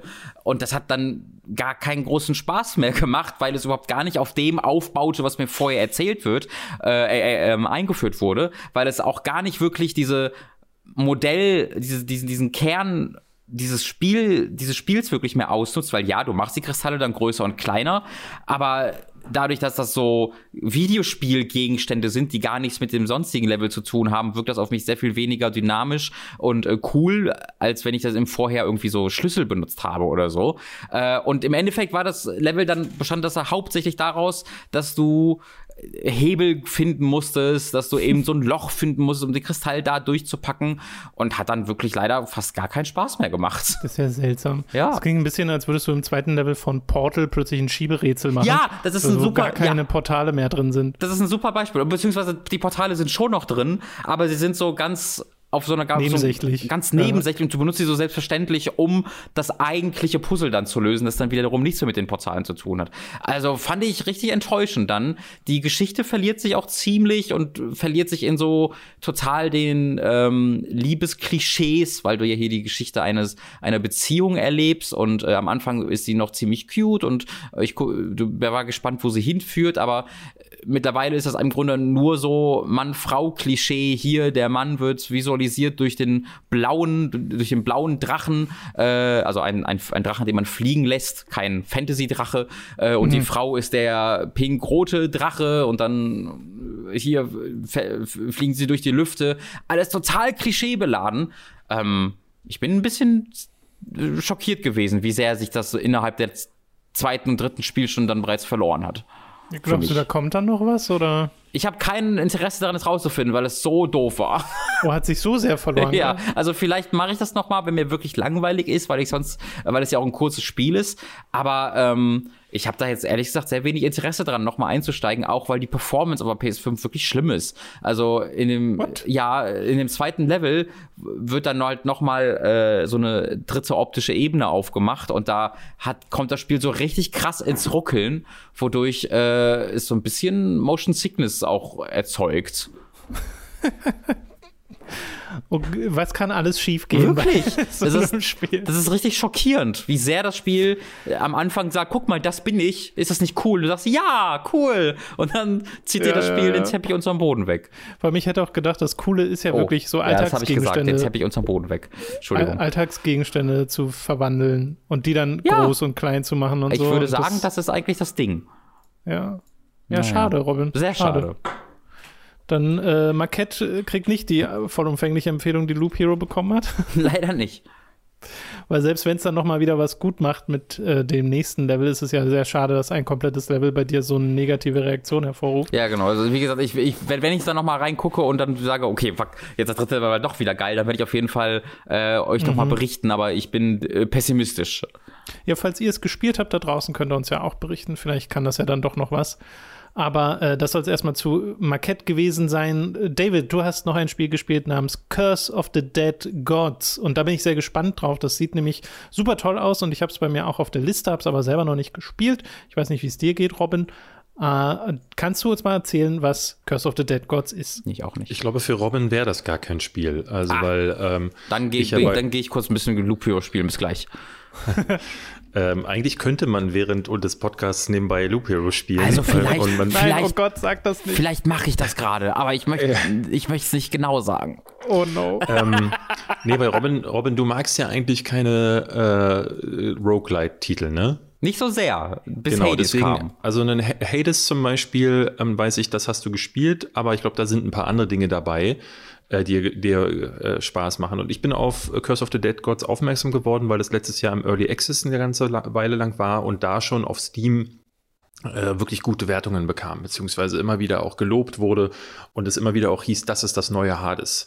Sondern ähm, habe ich es mir jetzt auch deswegen geholt, weil es dem auch sehr ähnlich äh, sah. Ähm, es gibt ja gerade eine ganze Weile, äh, eine ganze Menge Titel, die so ein bisschen in diese Richtung gehen sollen. Ich glaube, diesen Monat erscheint Dandy Ace, falls ihr davon schon gehört habt. Das ist, geht auch so ein bisschen in die Richtung wie Hades. Wie heißt ähm, das? Dandy Ace. Ich glaube, da spielst du einen Zauberer. Okay. Ähm, also wie Ace Ventura und vorne steht Dandy. Ähm, und da schmeißt du dann so mit Karten umher äh, okay. und benutzt Zaubertricks. Hier ist es so, äh, das ist nicht wie Hades, kann man sagen. Schon allein deswegen, weil es beginnt ähm, mit dem Startbildschirm und dann geht es sofort los. Also hier gibt es keine Geschichte, hier gibt es keine äh, zig Gesprächsoptionen für jeden einzelnen Charakter und ähm, die, die, äh, also die Möglichkeiten, den Charakter zu entwickeln, sind meiner Ansicht nach auch äh, ja, wobei, das will ich gar nicht sagen, weil so tief bin ich im Spiel noch nicht drin. Aber was, was ist hier? Du spielst einen Typen, der in einen, äh, in einen Dungeon hier hervordringt und gleich als er durch die erste Tür schreitet, wird er von einem Fluch angefallen. Und das ist das, der große Twist dieses Spiels. Also du wirst auch hier durch äh, in kleinen Dungeons immer wieder äh, in so einen Loop geschickt, wie ein bisschen wie bei Hades und sollst dann am Ende einen Boss besiegen. Allerdings ist es so, dass du immer nur in kleinen äh, Raumkombinationen unterwegs bist, die von einer größeren Tür abgetrennt sind. Und jedes Mal, wenn du durch so eine Tür durchtrittst, äh, wird äh, bekommst du ähm, Corruption. Und diese Corruption füllt dann unten eine äh, Leiste und ist die voll, wirst du einen Fluch erhalten. Und dieser Fluch ist immer negativ auf den ersten Blick. Also zum Beispiel, ähm, du kannst, du nimmst mehr Schaden im Dunkeln. Also hier geht es mhm. auch viel um Helligkeit und Dunkelheit. Also du hast, äh, musst sehr viel darauf achten, dass du deine Fackel, die du hast, immer benutzt und zum Beispiel ähm, große äh, Fackeln anzündest oder deine Umgebung, sogar die Gegner kannst du damit anzünden, weil du in der, im Licht weniger Schaden nimmst, weil du mehr Schaden machst. Und es gibt aber zum Beispiel Flüche, die machen nicht nur, dass du im, in der Dunkelheit mehr Schaden bekommst, sondern auch mehr Schaden machst. Und darauf kannst du dann, daraus kannst du dann tatsächlich ein Bild bauen. Also, dass du zum Beispiel ähm, das Licht eben nicht mehr benutzt, die Fackel komplett außen vor lässt, dich nur noch in der Dunkelheit bewegst und dadurch mehr Schaden nimmst und versuchst auf Ausweichen zu gehen und solche Sachen. Und das ist ganz, ist ein ganz cleverer Kniff, weil ich finde, dass diese Flüche, so doof sie im ersten Moment auch klingen, dann ganz viel Spaß als Komponente reinbringen. Es ist ein sehr viel langsameres Spiel als, als, ähm, als noch Hades, weil hier jeder Treffer wirklich wehtut und du auch nicht so einfach äh, Lebensenergie wieder dazu bekommst. Also es ist nicht so, dass hier eine, eine rote Kugel gedroppt wird und dann ist dein Charakter wieder voll, sondern du musst auch das, musst du dir erkaufen. Entweder durch Gold, das du findest, oder eben durch ein Opfer. Also du kannst zum Beispiel äh, Items kannst du mit einem Blutopfer bezahlen, dann wird die Lebensenergie ab, abgezogen, oder du bezahlst, indem du mehr Corruption bekommst. Also Du bekam, bekommst dann im Laufe des, des Runs immer mehr Flüche dazu. Beim fünften Fluch ist es dann so, der ist so stark, dass das Spiel im Grunde dann nur noch wenige Minuten gehen kann, weil äh, das ist dann fast nicht mehr zu, zu bezwingen. Und das macht Spaß, so weil du innerhalb, also du machst es, es ist im Grunde wie bei, bei Hades, dass du mit einem, äh, mit unterschiedlichen Waffen losziehen kannst. Also es gibt Doppelschwerter, es gibt Schilde, mit denen du losziehen kannst und es gibt auch immer eine Fernwaffe und die kannst du nicht beliebig kombinieren, aber ähm, es ist so, dass du am Anfang eine Startkombination äh, vom Spiel zugewürfelt bekommst. Dieses, diese, diesen Random-Faktor kannst du dann mit Upgrades später ähm, beeinflussen. Ist, auch, ist ja ein bisschen, auch ein bisschen wie bei Hades und dann findest du halt in den Levels Loot. Damit wirst du nicht zugeworfen, auch nicht wie bei Hades, sondern du musst halt ähm, auch da habe ich ja gerade gesagt, musst du entweder findest du das in Truhen oder aber du erkaufst es dir durch Blut oder Corruption. Mhm. Und dadurch ist es ein sehr langsames Vorgehen im direkten Vergleich. Also auch, ne, es spielt sich relativ flott, aber sehr viel langsamer als Hades. Es gibt diese Geschichte nicht, aber diesen netten Twist mit den Flüchen. Ich muss aber sagen, dass die Langzeitmotivation anders als bei Hades, wo es, wo dann halt einfach die endlosen Kombinationen zählen. Auch dass die, die, Spielgeschwindigkeit, die mich immer da wieder dazu angeregt hat, zu sagen so, ja gut, jetzt habe ich verloren, aber es geht ja so schnell voran in Hades, dass es nicht wehtut, einfach mal noch eine neue Runde zu probieren. Und das ist bei Curse of the Dead Gods schon auch noch mal anders. Und deswegen ich habe mich da jetzt durch die, erst, durch die, die ersten Dungeons durchgeboxt und jetzt ist es dann so, dass du in den nächsten Levels plötzlich zwei Bosse hintereinander bekommst und später dann sogar noch mehr. Und ich merke, da fehlt mir gerade noch so die Motivation, weil diese Karotte, äh, die einen Hades einem vor die Nase hält, die ja dann auch storytechnisch begründet ist, die gibt's hier nicht. Und ich verstehe total, dass Leute ähm, das wirklich gut bewertet haben. Ähm, und ich würde auch sagen, das ist ein sehr schönes Spiel. Aber ähm, ne, zum nächsten Hades fehlt ihm dann doch noch eine ganze Menge. Aber ich kann das empfehlen für Leute, die ein Spiel sich wünschen, die mit Hades vielleicht so 150 Sp Stunden durch sind und sich ein ähnliches Spiel äh, suchen. Für die ist es auf jeden Fall ein Blick wert. Da schaut euch auf jeden Fall mal einen Trailer an oder schaut euch ein Review an. Ich meine, es ist ja auch ein hoher Maßstab zu sagen, das nächste Hades zu das werden. Ist richtig. Ne? Äh, weil das war ja wirklich eins der Spiele des Jahres im letzten Jahr. Äh, wenn ich mir hier so Screenshots und sowas angucke von Curse of the Dead Gods, dann sieht das ja alles so ein bisschen nach Diablo 3 Dungeons aus, weil du hast ja auch wieder diese Top-Down-Perspektive. Mhm. Ähm, wie, wie, muss ich mir denn vorstellen, wie sich das spielt? Ist das so ein bisschen wie Konsolen-Diablo oder wie, wie, wie, wie Kann man so sagen, ja. Du hast wie viele also, Skills hast du denn? Äh, wie viele Möglichkeiten hast du denn, dich zu wehren? Es gibt gar keine Skills.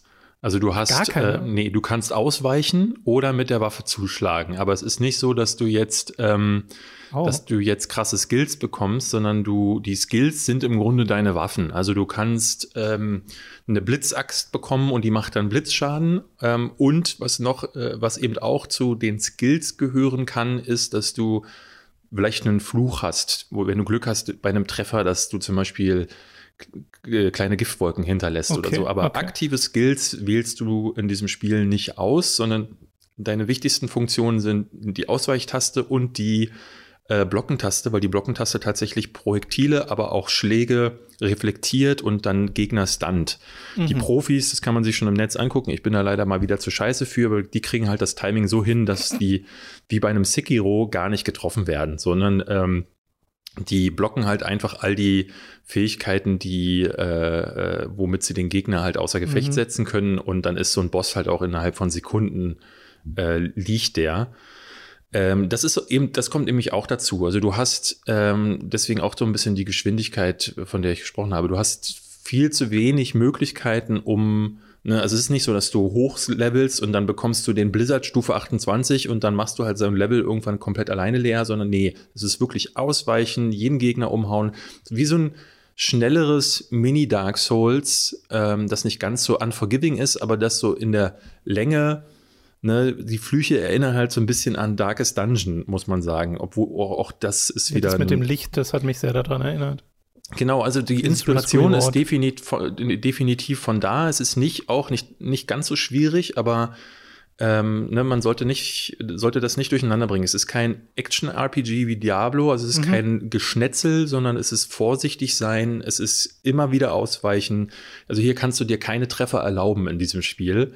Und äh, wie gesagt, äh, Skills aktive gibt's nicht. Okay.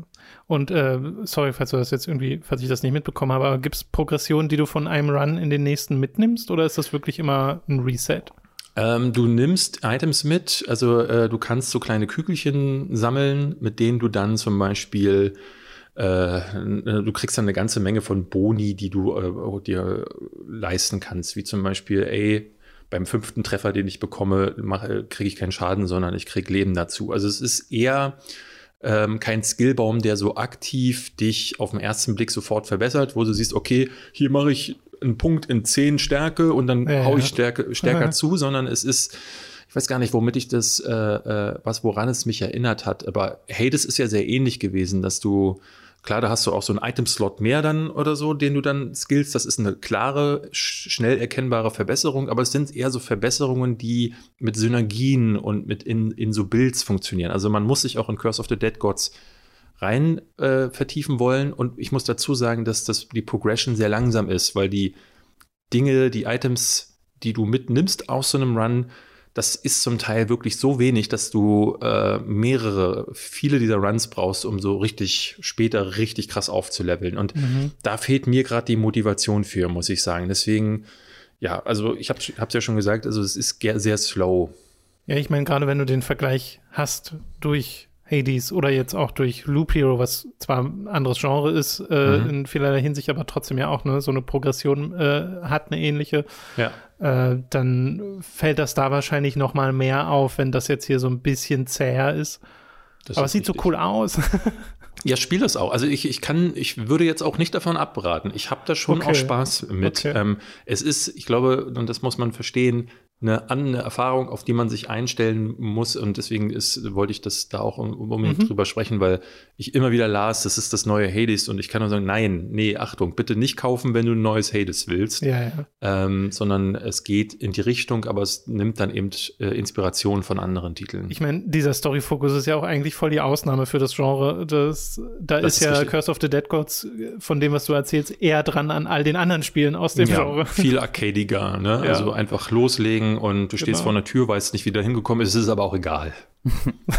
ja. Okay, äh, dann kommen wir zu was komplett anderem. Da geht es nicht um Geschnetzel, sondern um Gespräche, nämlich Science of the Sojourner, mhm. das jetzt auf der Konsole erschienen ist, auf der Switch, kostet äh, 20 Euro, glaube ich, ähm, beziehungsweise erscheint jetzt die Tage noch, glaube ich, ich glaube morgen oder übermorgen oder mhm. so. Ähm, und das haben wir auch im Stream angespielt äh, Robin, du hast es sogar durchgespielt und das ist auch was mit, mit Karten, mit so einer Art Deckbuilding, aber es geht halt um Gespräche, um Charaktere, um Geschichte. Äh, genau, es ist, kommt jetzt allgemein für Konsolen raus, also auch auf Xbox und ähm, PlayStation, glaube ich auch. Ach so. Cool. Ähm, und der PC-Release ist jetzt schon ein bisschen her, da habe ich es aber dann nicht gespielt, äh, habe aber in den letzten Monaten und im letzten Jahr äh, da einige Leute sehr begeistert äh, drüber reden hören. Und äh, das, was mich da besonders angefixt hat, ist, ist, dass ich mir das Spiel so kurz angeguckt habe und gar nicht verstanden habe, wieso ähm, Leute da so begeistert von waren. Was mich dann automatisch interessiert, weil ich mir denke, okay, dann muss da ja irgendwas äh, versteckt sein und äh, tatsächlich war es dann auch genauso. Ähm, äh, es sind zwar, es sind Karten, mit denen du interagierst, aber äh, es ist eigentlich ein schlichter, ein schlichter Dominostein ähm, wo du, äh, die, die du halt aneinander legst, ja, dass du eine 6 an eine 6 legen kannst. Und hier in diesem Spiel sind es halt ähm, Symbole, mit denen du das halt dessen machst. Mhm. Äh, und indem du diese Symbole aneinander reißt, äh, also du führst ein Gespräch mit einem anderen Charakter, der legt ein, äh, eine Karte, die zwei Symbole links und rechts hat, äh, und dann musst du eine Karte legen, die äh, zu diesem Symbol, die das er gelegt hat, passt oder das sie gelegt hat, und dann ist sie wieder dran, das er wieder dran und so weiter und so fort. Ähm, und wenn wenn du erfolgreiche Kombos äh, so baust mit deinem Gesprächspartner, dann nimmt das Gespräch einen positiven Verlauf. Und wenn du das nicht schaffst, dann nimmst halt einen negativen Verlauf, zumindest ganz grob gefasst. Was wichtig ist, ist, dass es nicht binär ist. Der negative Verlauf kann trotzdem was Positives haben und der negative Verlauf kann auch einfach sein, dass die andere Person sagt, oh, sorry, ich bin gerade ein bisschen müde, ähm, red mal später nochmal mit mir. Also jetzt nicht so, dass du quasi einen Fail-State dann sofort erreichst. Das kann passieren bei manchen Personen, aber wie gesagt, ist von der Person abhängig, mit der du redest. Ähm, es gibt so eine Art Game Over oder was? Nee, es gibt nee, nee, das das gibt's auch nicht. Es kann halt es gibt dann halt einfach, es gibt ganz ganz ganz viele unterschiedliche Enden äh, und okay. wenn du halt kontinuierlich ähm, äh, mit, mit den Leuten irgendwie nicht connectest und äh, nicht, nichts erreichst auf deiner Reise durch dieses Land, äh, dann kriegst du halt ein nicht so gutes Ende. Ähm, aber es gibt jetzt keinen Fail-State in diesem Sinne. Ne? Also du kannst jetzt nicht einfach versagen. Äh, und auch wenn ich, ich habe zum Beispiel in meinem Spiel durchlaufenden relativ schlechtes Ende eigentlich bekommen. Das aber für mich total positiv endete. Also ich habe zwar äh, eine der Kernaufgaben nicht erreicht, die ich eigentlich erreichen wollte mit durch meine Reise, aber äh, trotzdem äh, gibt es da halt so viele unterschiedliche ähm, komplexere äh, Details noch, dass obwohl ich es nicht erreicht habe, ich total zufrieden damit war, wo meine, wo die Charaktere am Ende landeten, ähm, was ich sehr sehr cool finde. Ich sage hier du durchs Land reisen, weil das alles äh, der, der Kontext für diese Gespräche ist, dass du eben durch das Land fährst mit einer Charakter Karawane gemeinsam dort einkaufst in diesem Land. Du sollst quasi Waren suchen, damit du in deinem Heimatdorf, zu das du dann immer wieder zurückkehrst, äh, in das du dann immer wieder zurückkehrst, ähm, diese Waren dann in deinem Laden verkaufen kannst. Denn dieses Heimatdorf ist so ein bisschen von der Außenwelt abgeschnitten und äh, existiert quasi nur durch diese Karawane, die es mit Waren versorgt. Und gerade steht auf der Kippe, ob diese Karawane in Zukunft noch kommen will oder nicht, weil dieser Shop einfach nicht gut genug ausgerüstet ist äh, mit, mit Waren und es sich nicht mehr lohnt finanziell. Das heißt, du hast als Aufgabe, mit dieser Karawane mitzureisen, möglichst viele ähm, Kontakte zu knüpfen, Waren mitzubringen, sodass die Karawane am Ende des Spiels sagt, äh, ja, wir ähm, besuchen weiterhin dieses Dorf und äh, geben euch weiterhin die Möglichkeit, hier zu leben, weil ohne diese Karawane ihr quasi keinerlei Zugang mehr zur Außenwelt habt. Ähm, und so richtig interessant wird's dann äh, im zweiten und dritten Trip, denn wie gesagt, du machst diesen Trip und kehrst dann zurück in deine Heimat und machst dann noch einen Trip und das, du machst insgesamt fünf Trips und dann ist das Spiel vorbei und du kannst dann eben auch auswählen, nachdem du Sachen, die Orte freigeschaltet hast, zu welchen Orten du wann reist. Du kannst dich von der Karawane loslösen. Äh, du kannst da gar wirklich in tausend unterschiedliche Wege gehen bei diesem Spiel. Und sehr interessant wird es dann, wenn du eben ein bisschen mehr mit den Leuten geredet hast, die ein bisschen weiter von deinem Heimatdorf entfernt äh, sind. Denn du kannst nie mehr als zehn Karten oder Dominosteine, wie auch immer man das jetzt nennen möchte, halten. Du kannst nicht mehr als zehn gleichzeitig in deinem Deck haben. Ähm, was bedeutet, wenn du diese Karten ersetzt durch neue Karten, weil nach jedem Gespräch musst du eine Karte austauschen mit einer Karte von dem äh, Mensch, mit dem du geredet hast, weil die so eben äh, erzählen, du übernimmst halt Erfahrungen, die du machst mit von anderen Leuten, du redest Leute und die färben auf dich ab und das wird eben so dargestellt. Ähm, das heißt dann aber, wenn du die ganze Zeit dann so rege die Karten tauschst und am Ende des Spiels oder am Ende dieses Trips dann komplett andere Symbole in deinen Karten hast als am Anfang äh, des Spiels, weil die so quasi erzählen, dass halt die Leute einfach anders sind, äh, die du woanders äh, triffst, dann kehrst du zurück in deine Heimat, äh, in dein Heimatdorf Und da ist, sind ja immer noch die Leute, mit denen du aufgewachsen bist, und die reden ja immer noch exakt genauso, wie sie das am Anfang des Spiels gemacht haben. Du hast aber im Laufe dieses Trips ganz viele neue Karten gesammelt mit den neuen Leuten und kehrst dann zurück und kannst dich nicht mehr so gut mit denen unterhalten, wodurch sie halt diese Entfremdung erzählen. Ähm, und plötzlich gehen da dann neue Risse auf und so musst du halt versuchen zu balancen, dass du einerseits mit den neuen Leuten reden kannst, aber andererseits auch deine Ursprünge nicht zurücklässt. Oder du balance es gar nicht und sagst stattdessen, nee, ich will ganz bewusst eins dieser beiden Dinge machen äh, und halt so ein anderes Ende erreichen.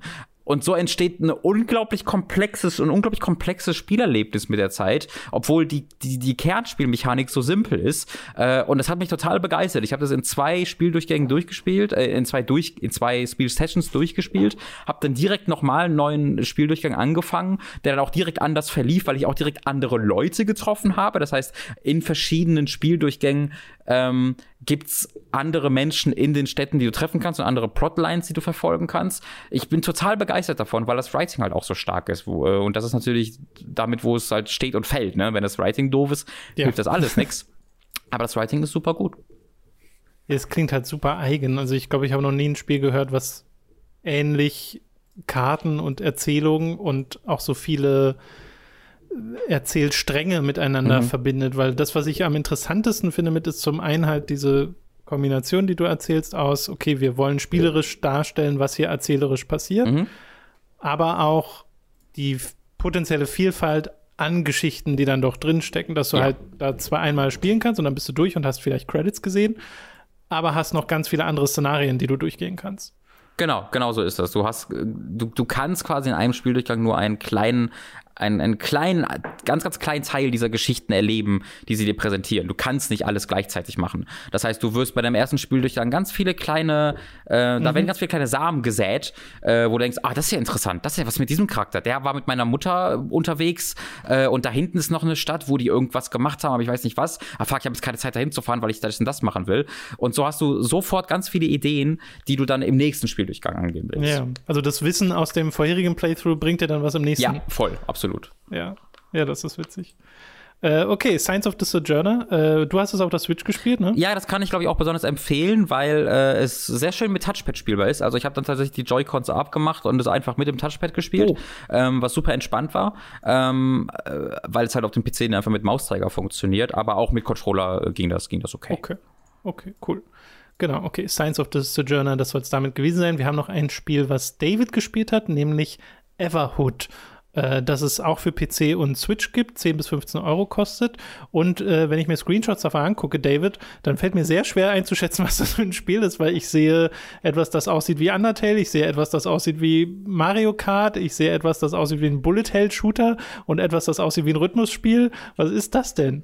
Dann siehst du Everhood, wenn du all diese Spiele siehst. Ja, das ist im Grunde das äh, der, am besten, wo, womit man es beschreiben kann. Also definitiv Undertale ist ein, ein großer Inspirator bei dem Spiel. Mhm.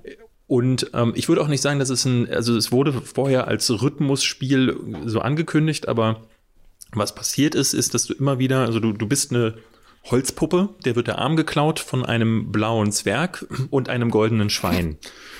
Und oh dieser goldene Zwerg rennt dann weg und äh, er rennt in einen Club, äh, in so einen Techno-Bunker. Davor steht ein Typ und der sagt, hier kommst du nur rein, wenn du äh, äh, mir Geld bringst, ähm, hier nebenan ist ein Automat. Und dann gehst du zu dem ATM-Automaten und der ATM-Automat ist böse, er weckt zum Leben und will dich umbringen.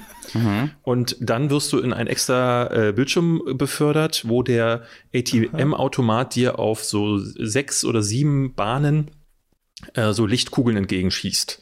Und denen weißt du aus. Also es ist nicht so, dass du diese Lichtkugeln treffen musst, weil das wäre ja typisch zu, für ein äh, Rhythmusspiel, sondern du weißt ihnen im Grunde aus. Also hier geht es eher darum, nicht von diesen Sachen getroffen zu werden. Aber es ist trotzdem so, dass diese äh, diese Kugeln, also diese Lichtbahnen, auch später dann so ganz äh, weirdes Zeug, was da auf dich einplätschert, äh, das passt zur Musik, die abspielt. Also Musik ist ein großes Feature dieses Spiels und die wird auch hervorragend eingesetzt.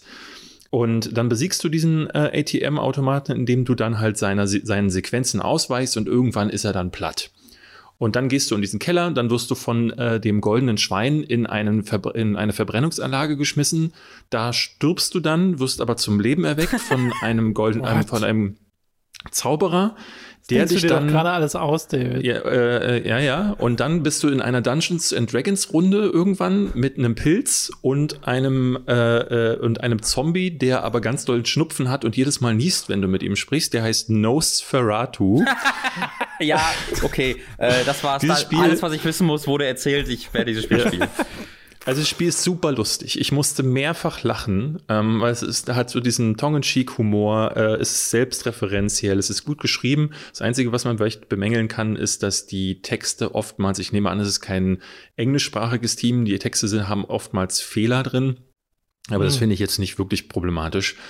Ähm, und es geht übelst ab. Also es wird super weird, was du da in diesem Spiel alles machst. Ähm, weil du äh, gegen riesige Goldfische kämpfst und dann äh, äh, plötzlich wechselt die Grafik-Engine oder dann bist du in einem Kampf gegen einen psychedelischen Pilz und der, der Bildschirm kippt auf, äh, äh, auf den, also es dreht sich einmal so im Kreis und du musst dann plötzlich diesen Sachen ausweichen, aber die Steuerung dreht sich ja dann mit.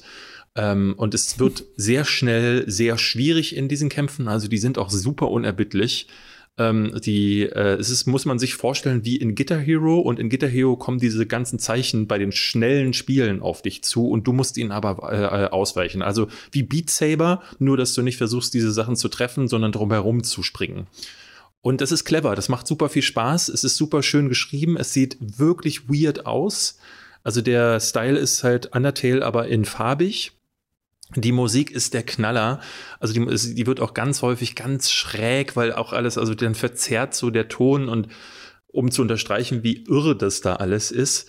Ähm, einzige wirklich große Manko, was ich an diesem Spiel anführen kann, ist die technische Qualität, weil zum Beispiel ähm, die Ladezeiten, die es gibt, äh, sind völlig, also verstehe ich gar nicht. Also bei der grafischen Qualität kann, darf sowas einfach nicht passieren. Äh, darf also ich fragen, auf welcher Plattform?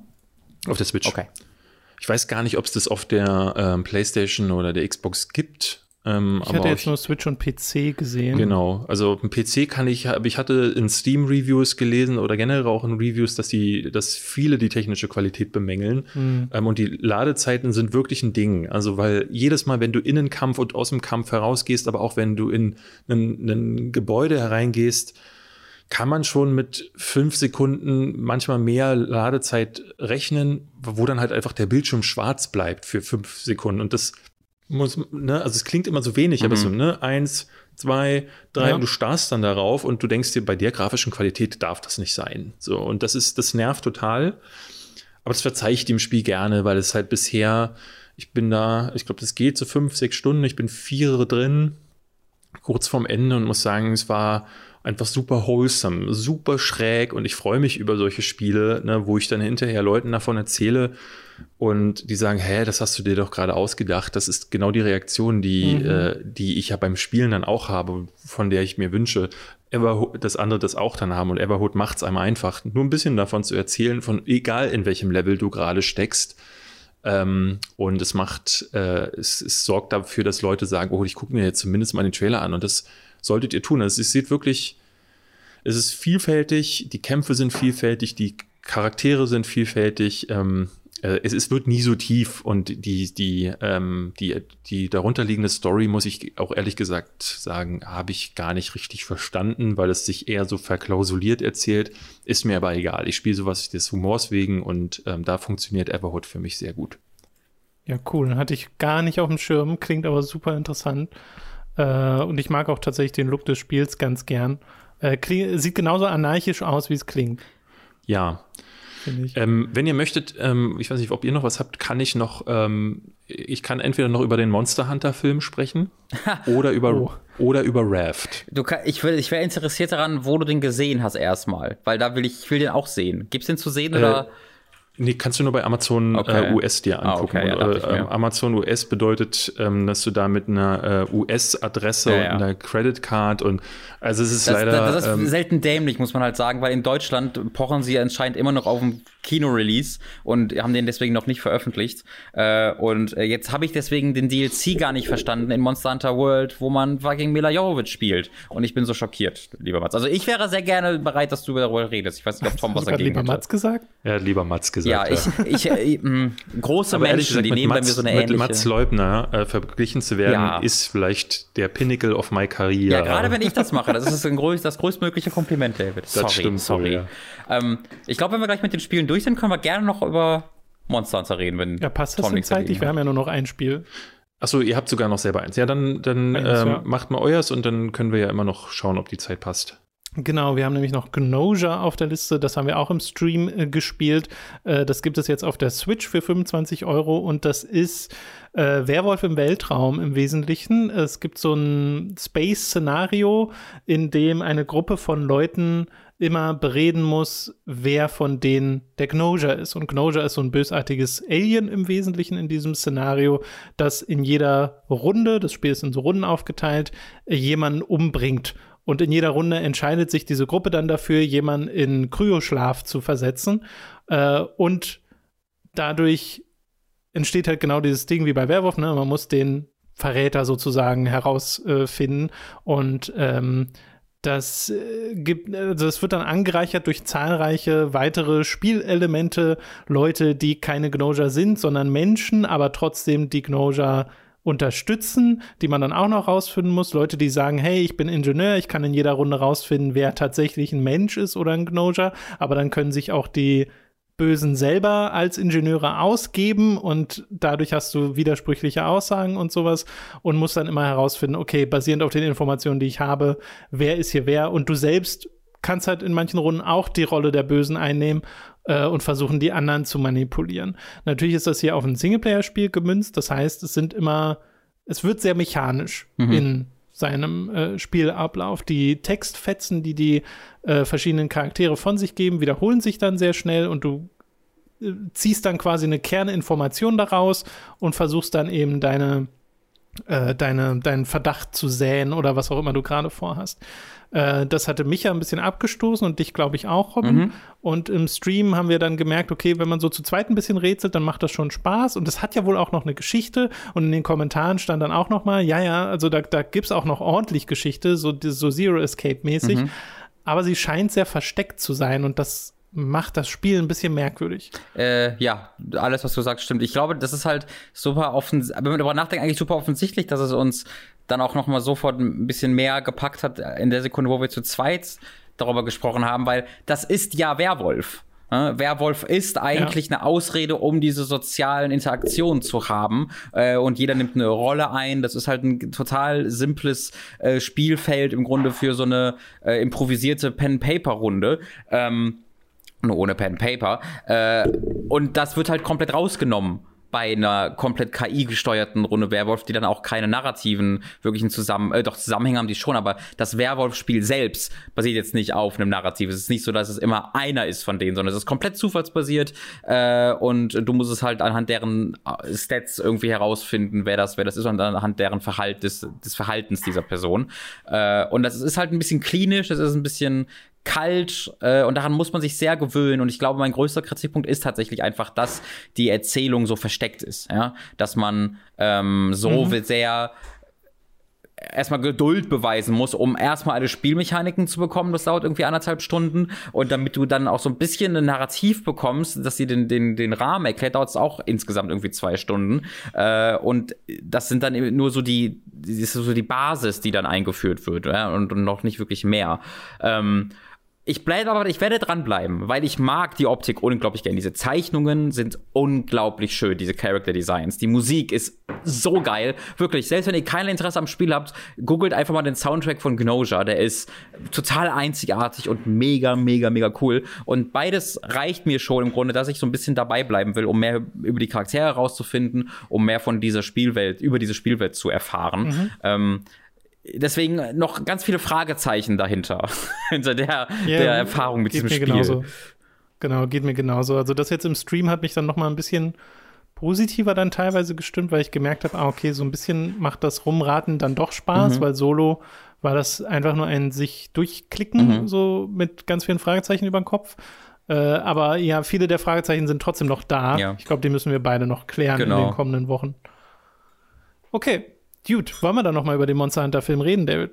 Wenn ihr möchtet, kann ich noch mal ja, was dazu bitte. sagen. Ich, ja. ich kann gar nicht bitte. genug von dem Star-Duo Paul W.S. Anderson und Mila Jovovich bekommen. Ja, ich schon. ähm, äh, und ich kann sagen, dass nach Monster Hunter äh, ich auch wieder mehr als gesättigt bin. Es ist so ein bisschen so, als würde Paul Anderson äh, sagen, jetzt wo Uwe Boll nicht mehr wirklich was macht oder er plant ja jetzt wieder was, aber ich glaube, das ist tatsächlich mehr eben PR-Aktion gerade. Ähm, dass er sich denkt, okay, er muss jetzt ein, als einziger die, die Fackel hochhalten von beschissenen ähm, Spieleverfilmungen.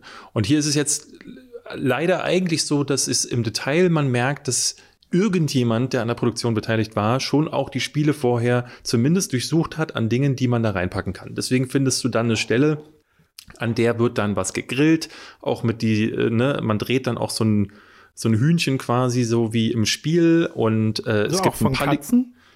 Äh, es gibt Palikos, genau. Es gibt sogar eine Paliko-Sequenz, oh. wo eine der äh, Katzen, es gibt genau ein Paliko, ähm, äh, äh, dann halt auch das Essen genau so vorführt wie im, mhm. wie im Spiel. Ne? Mit so, äh, dann wird das letzte, das, die, die, so ein kleines Stück, äh, was weiß ich, Thymian oben drauf gelegt und dann tit, kommt der, der Zoom raus und das Essen ist fertig. Äh, die Steine in der, in der Wüste sind äh, wirklich so wie auch im Spiel.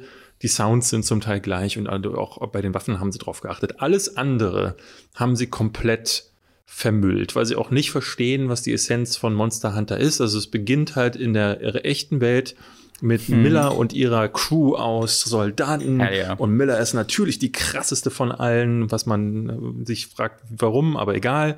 Und dann kommt innerhalb von drei Sekunden, also drei Minuten, kommt ein, ein elektrischer Sturm und boom, dann sind sie in der Welt von Monster Hunter. Und die Welt von Monster Hunter ist hier einfach eine endlose Wüste Ende. So, es gibt später, später noch andere Elemente, aber du würdest jetzt meinen, ähm, dass die sich sagen halt, okay, Monster Hunter, das Spiel, das ist halt viel Worldbuilding. Es geht darum, irgendwo in eine fremde Welt gesogen zu werden und man, äh, man, man ertrinkt förmlich in Eindrücken. Ja, man könnte, hätte das Ganze ja mit so einer Sequenz machen können. Avatar zum Beispiel macht es sehr ähnlich, wo der Charakter auch so Fish out of water mäßig in diese neue, super lebendige Welt mit diesen luminisierenden Pflanzen kommt und dann guckt er so umher und sagt so, wow, und, uh, und das passiert hier gar nicht, weil ja alles aussieht wie in einer, einer Mojave-Wüste mit ein paar Steinen und ähm, dementsprechend diese ganze, diese Neugierde und diese, dieser äh, Abenteuersinn, den man bei Monster Hunter ähm, empfindet, der existiert gar nicht, weil es nur darum geht, Mila Jovovich möglichst schön auszuleuchten und zu zeigen, wie badass sie ist. Dann trifft sie irgendwann auf Tony Jaa, der hier einen Charakter spielt, der äh, eine Sprache spricht, die Miller nicht versteht. Also beide können nicht miteinander reden. Das Problem ist, diese beiden Charaktere sind für etwa 30 Minuten die einzigen, die auf dem Bildschirm zu sehen sind die sich aber nicht verstehen. Und der einzige Gag ist dann die ganze Zeit, dass sie sich nicht verstehen. Also sagt er und sie sagt, ich verstehe dich nicht. Und dann sagt er wieder und dann sagt er, ich verstehe dich immer noch nicht. Und ähm, das 30 Minuten lang und du denkst dir, äh, Moment mal, also was, hä? Mhm. Ne, und ähm, dann gibt's einen Gag mit einer Schokolade, den es auch im Trailer schon gab, den haben sie aus Stargate gestohlen. Dann äh, wird sie verletzt und sie operiert sich selbst mit so Schwarzpulver und äh, Feuer, mit dem sie die Wunde ausbrennt. Das haben sie aus äh, Rambo 3 geklaut. Dann gibt es Monster, die nicht in die Helligkeit können und dann in, in so Pylonen quasi nach oben an die Erde äh, klettern. Das haben sie aus Pitch Black geklaut. Also hier gibt's keine einzige Idee, die Paul W.S. Anderson selber gehabt hätte, sondern alles ist zusammengemopst aus fremden Filmen und dann kommt irgendwann Ron Perlman mit der miesesten Anime-Perücke rein, die ich je in irgendeinem Film gesehen habe. Der Mann sieht nicht mal mehr aus wie Ron Perlman. Und das ist das zu einem Mann, der schon ganz häufig nicht aussah wie Ron Perlman, weil er immer wieder in Kostümen sah, äh, war. Aber das ist erstaunlich, dass er in diesem Film so wenig verkleidet ist wie je zuvor, aber trotzdem weniger zu erkennen ist als äh, wo er Hellboy war oder ähm, das, äh, das, das, das Biest aus Die Schöne und das Biest. Also hier funktioniert wie immer. Ist er, ist er zufällig der Admiral? Nee. Ah, schade. Nee. Ich dachte, aber so ähnlich, also ähnlich. Er ist der Captain eines Schiffs und ich glaube, ähm, glaub, da ist da jemand ein, Charakter aus dem Spiel, weil es gibt es gibt Charaktere, ja. Also Mila Jovovich in dem DLC zu Monstern, da trifft sie einen Charakter aus dem Spiel und sagt, ey, ich erkenne dich, warum bist du denn jetzt hier? Und der hat was Ron Perlman-artiges. Äh, ich glaube, das ich kommt, glaube, hat er so eine weiße Perücke auf? Naja, er hat eine andere Perücke, aber okay. ich glaube, der, der General aus oder Admiral aus dem Hauptmonster Hunter World, der mit den weißen Haaren, ja. der auch immer ruft, Where's the Dragonator? Ich glaube, den soll er spielen. Okay, okay.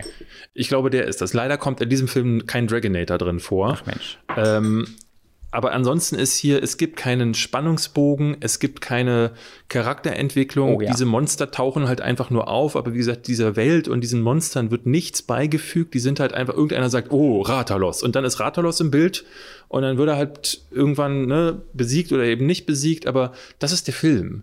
Und am Ende gibt's dann halt dieses typische, ähm, ohne spoilern zu wollen, aber sie denken natürlich wieder, hey Mensch, es ist Paul W. Anderson, da wird bestimmt eine riesige Franchise draus. Und ich hoffe nicht, weil das beginnt schon, es beginnt so wie Resident Evil, wie Resident Evil Filme zu ihren schlimmsten Zeiten waren, nämlich so um die Retribution Phase mhm. äh, herum. Es ist einfach nur Müll und ähm, auch wenn man als Spieler viel wiedererkennt, ist es halt kein, es ist kein guter Trash, sondern es ist scheißiger Trash. Mhm. Langweiliger Trash. Weil, Richtig. Also die Action so. wird ja auch nicht toll sein, gehe ich mal von aus. Nein, es, die Action ist völlig verschnitten, mhm. mal wieder. Ja. Du hast äh, Tony Jaa, der kann eigentlich was, aber der darf nicht, weil die Kamera so nah an ihm dran ist, dass du ja nur das mit Schnitten lösen kannst die ganze Zeit. Und es ist wirklich ganz furchtbar geschnitten, also völlig zerwackelt. Später, so mit, wenn dann die großen CGI-Monster reinkommen, geht es ein bisschen, aber es fehlt, fehlt dem Ganzen an, ne, du, du, du rootest ja für keinen der Charaktere. Mhm. Ne, also weil du nicht denkst so, oh Mann, wird die Miller das überleben? es gibt ja auch keine sonstigen Charaktere, ähm, weil alle anderen nur entweder Kanonenfutter sind oder eben Mila Jovovich. Und das halt, das macht halt, das ist, nee, nein, einfach nein. Ja, dann lieber eine Runde Iceborne spielen. Einfach nein. Wie, wie, wie erwartet, ja. tatsächlich. Wie erwartet. Ich habe gerade nachgeguckt, also Ron Perlman ist dieser Charakter, den ich tatsächlich meine. Äh, ah, Ich weiß nicht, wie der, ob der Admiral heißt im Spiel oder sonst irgendwas. Ähm, Captain Iglo. Dann musst du aber noch bitte jetzt eine DLC spielen, das Event spielen, um mir zu sagen, ob das eine befriedigende Fortsetzung der Filmgeschichte ist. Dankeschön. Ja, Mach ich. Gut. Äh, okay, du hattest gerade noch was anderes erwähnt, äh, David. Ich hatte Raft noch gespielt, aber da können wir auch mal ein anderes Mal spielen. Das ist auch noch nicht, das ist ein, es gibt jetzt schon eine ganze Zeit im Early Access. Habt ihr das mal gespielt? Das kenne ich äh, nur von Videos.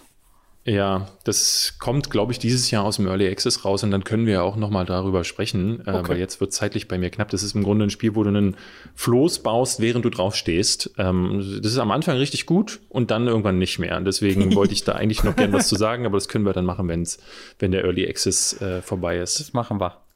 Okay, Gut. genau, dann ist das doch ein schöner Plan. Dann äh, bedanken wir uns schon mal bei dir, dass du vorbeigekommen bist. Wo kann man dich denn äh, besuchen? Du bist ja gerade wieder ein bisschen aktiver auf YouTube und mit Podcasts und so. Wo findet man dich denn?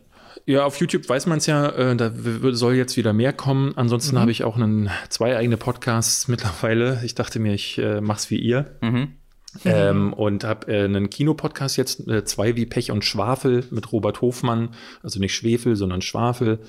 Ähm, kommt jede Woche und da reden wir über Serien, Filme und ne, alles, was mit Bewegtbild zu tun hat. Und dann gibt's noch die Anrufbeantworter, das mache ich mit meiner Freundin, da wollen wir Anruf beantworten von jedem. Das kann, glaube ich, ganz schlimm und äh, furchtbar werden, weil äh, ich vermute, jeder zweite Anrufer wird einfach nur ins Telefon atmen.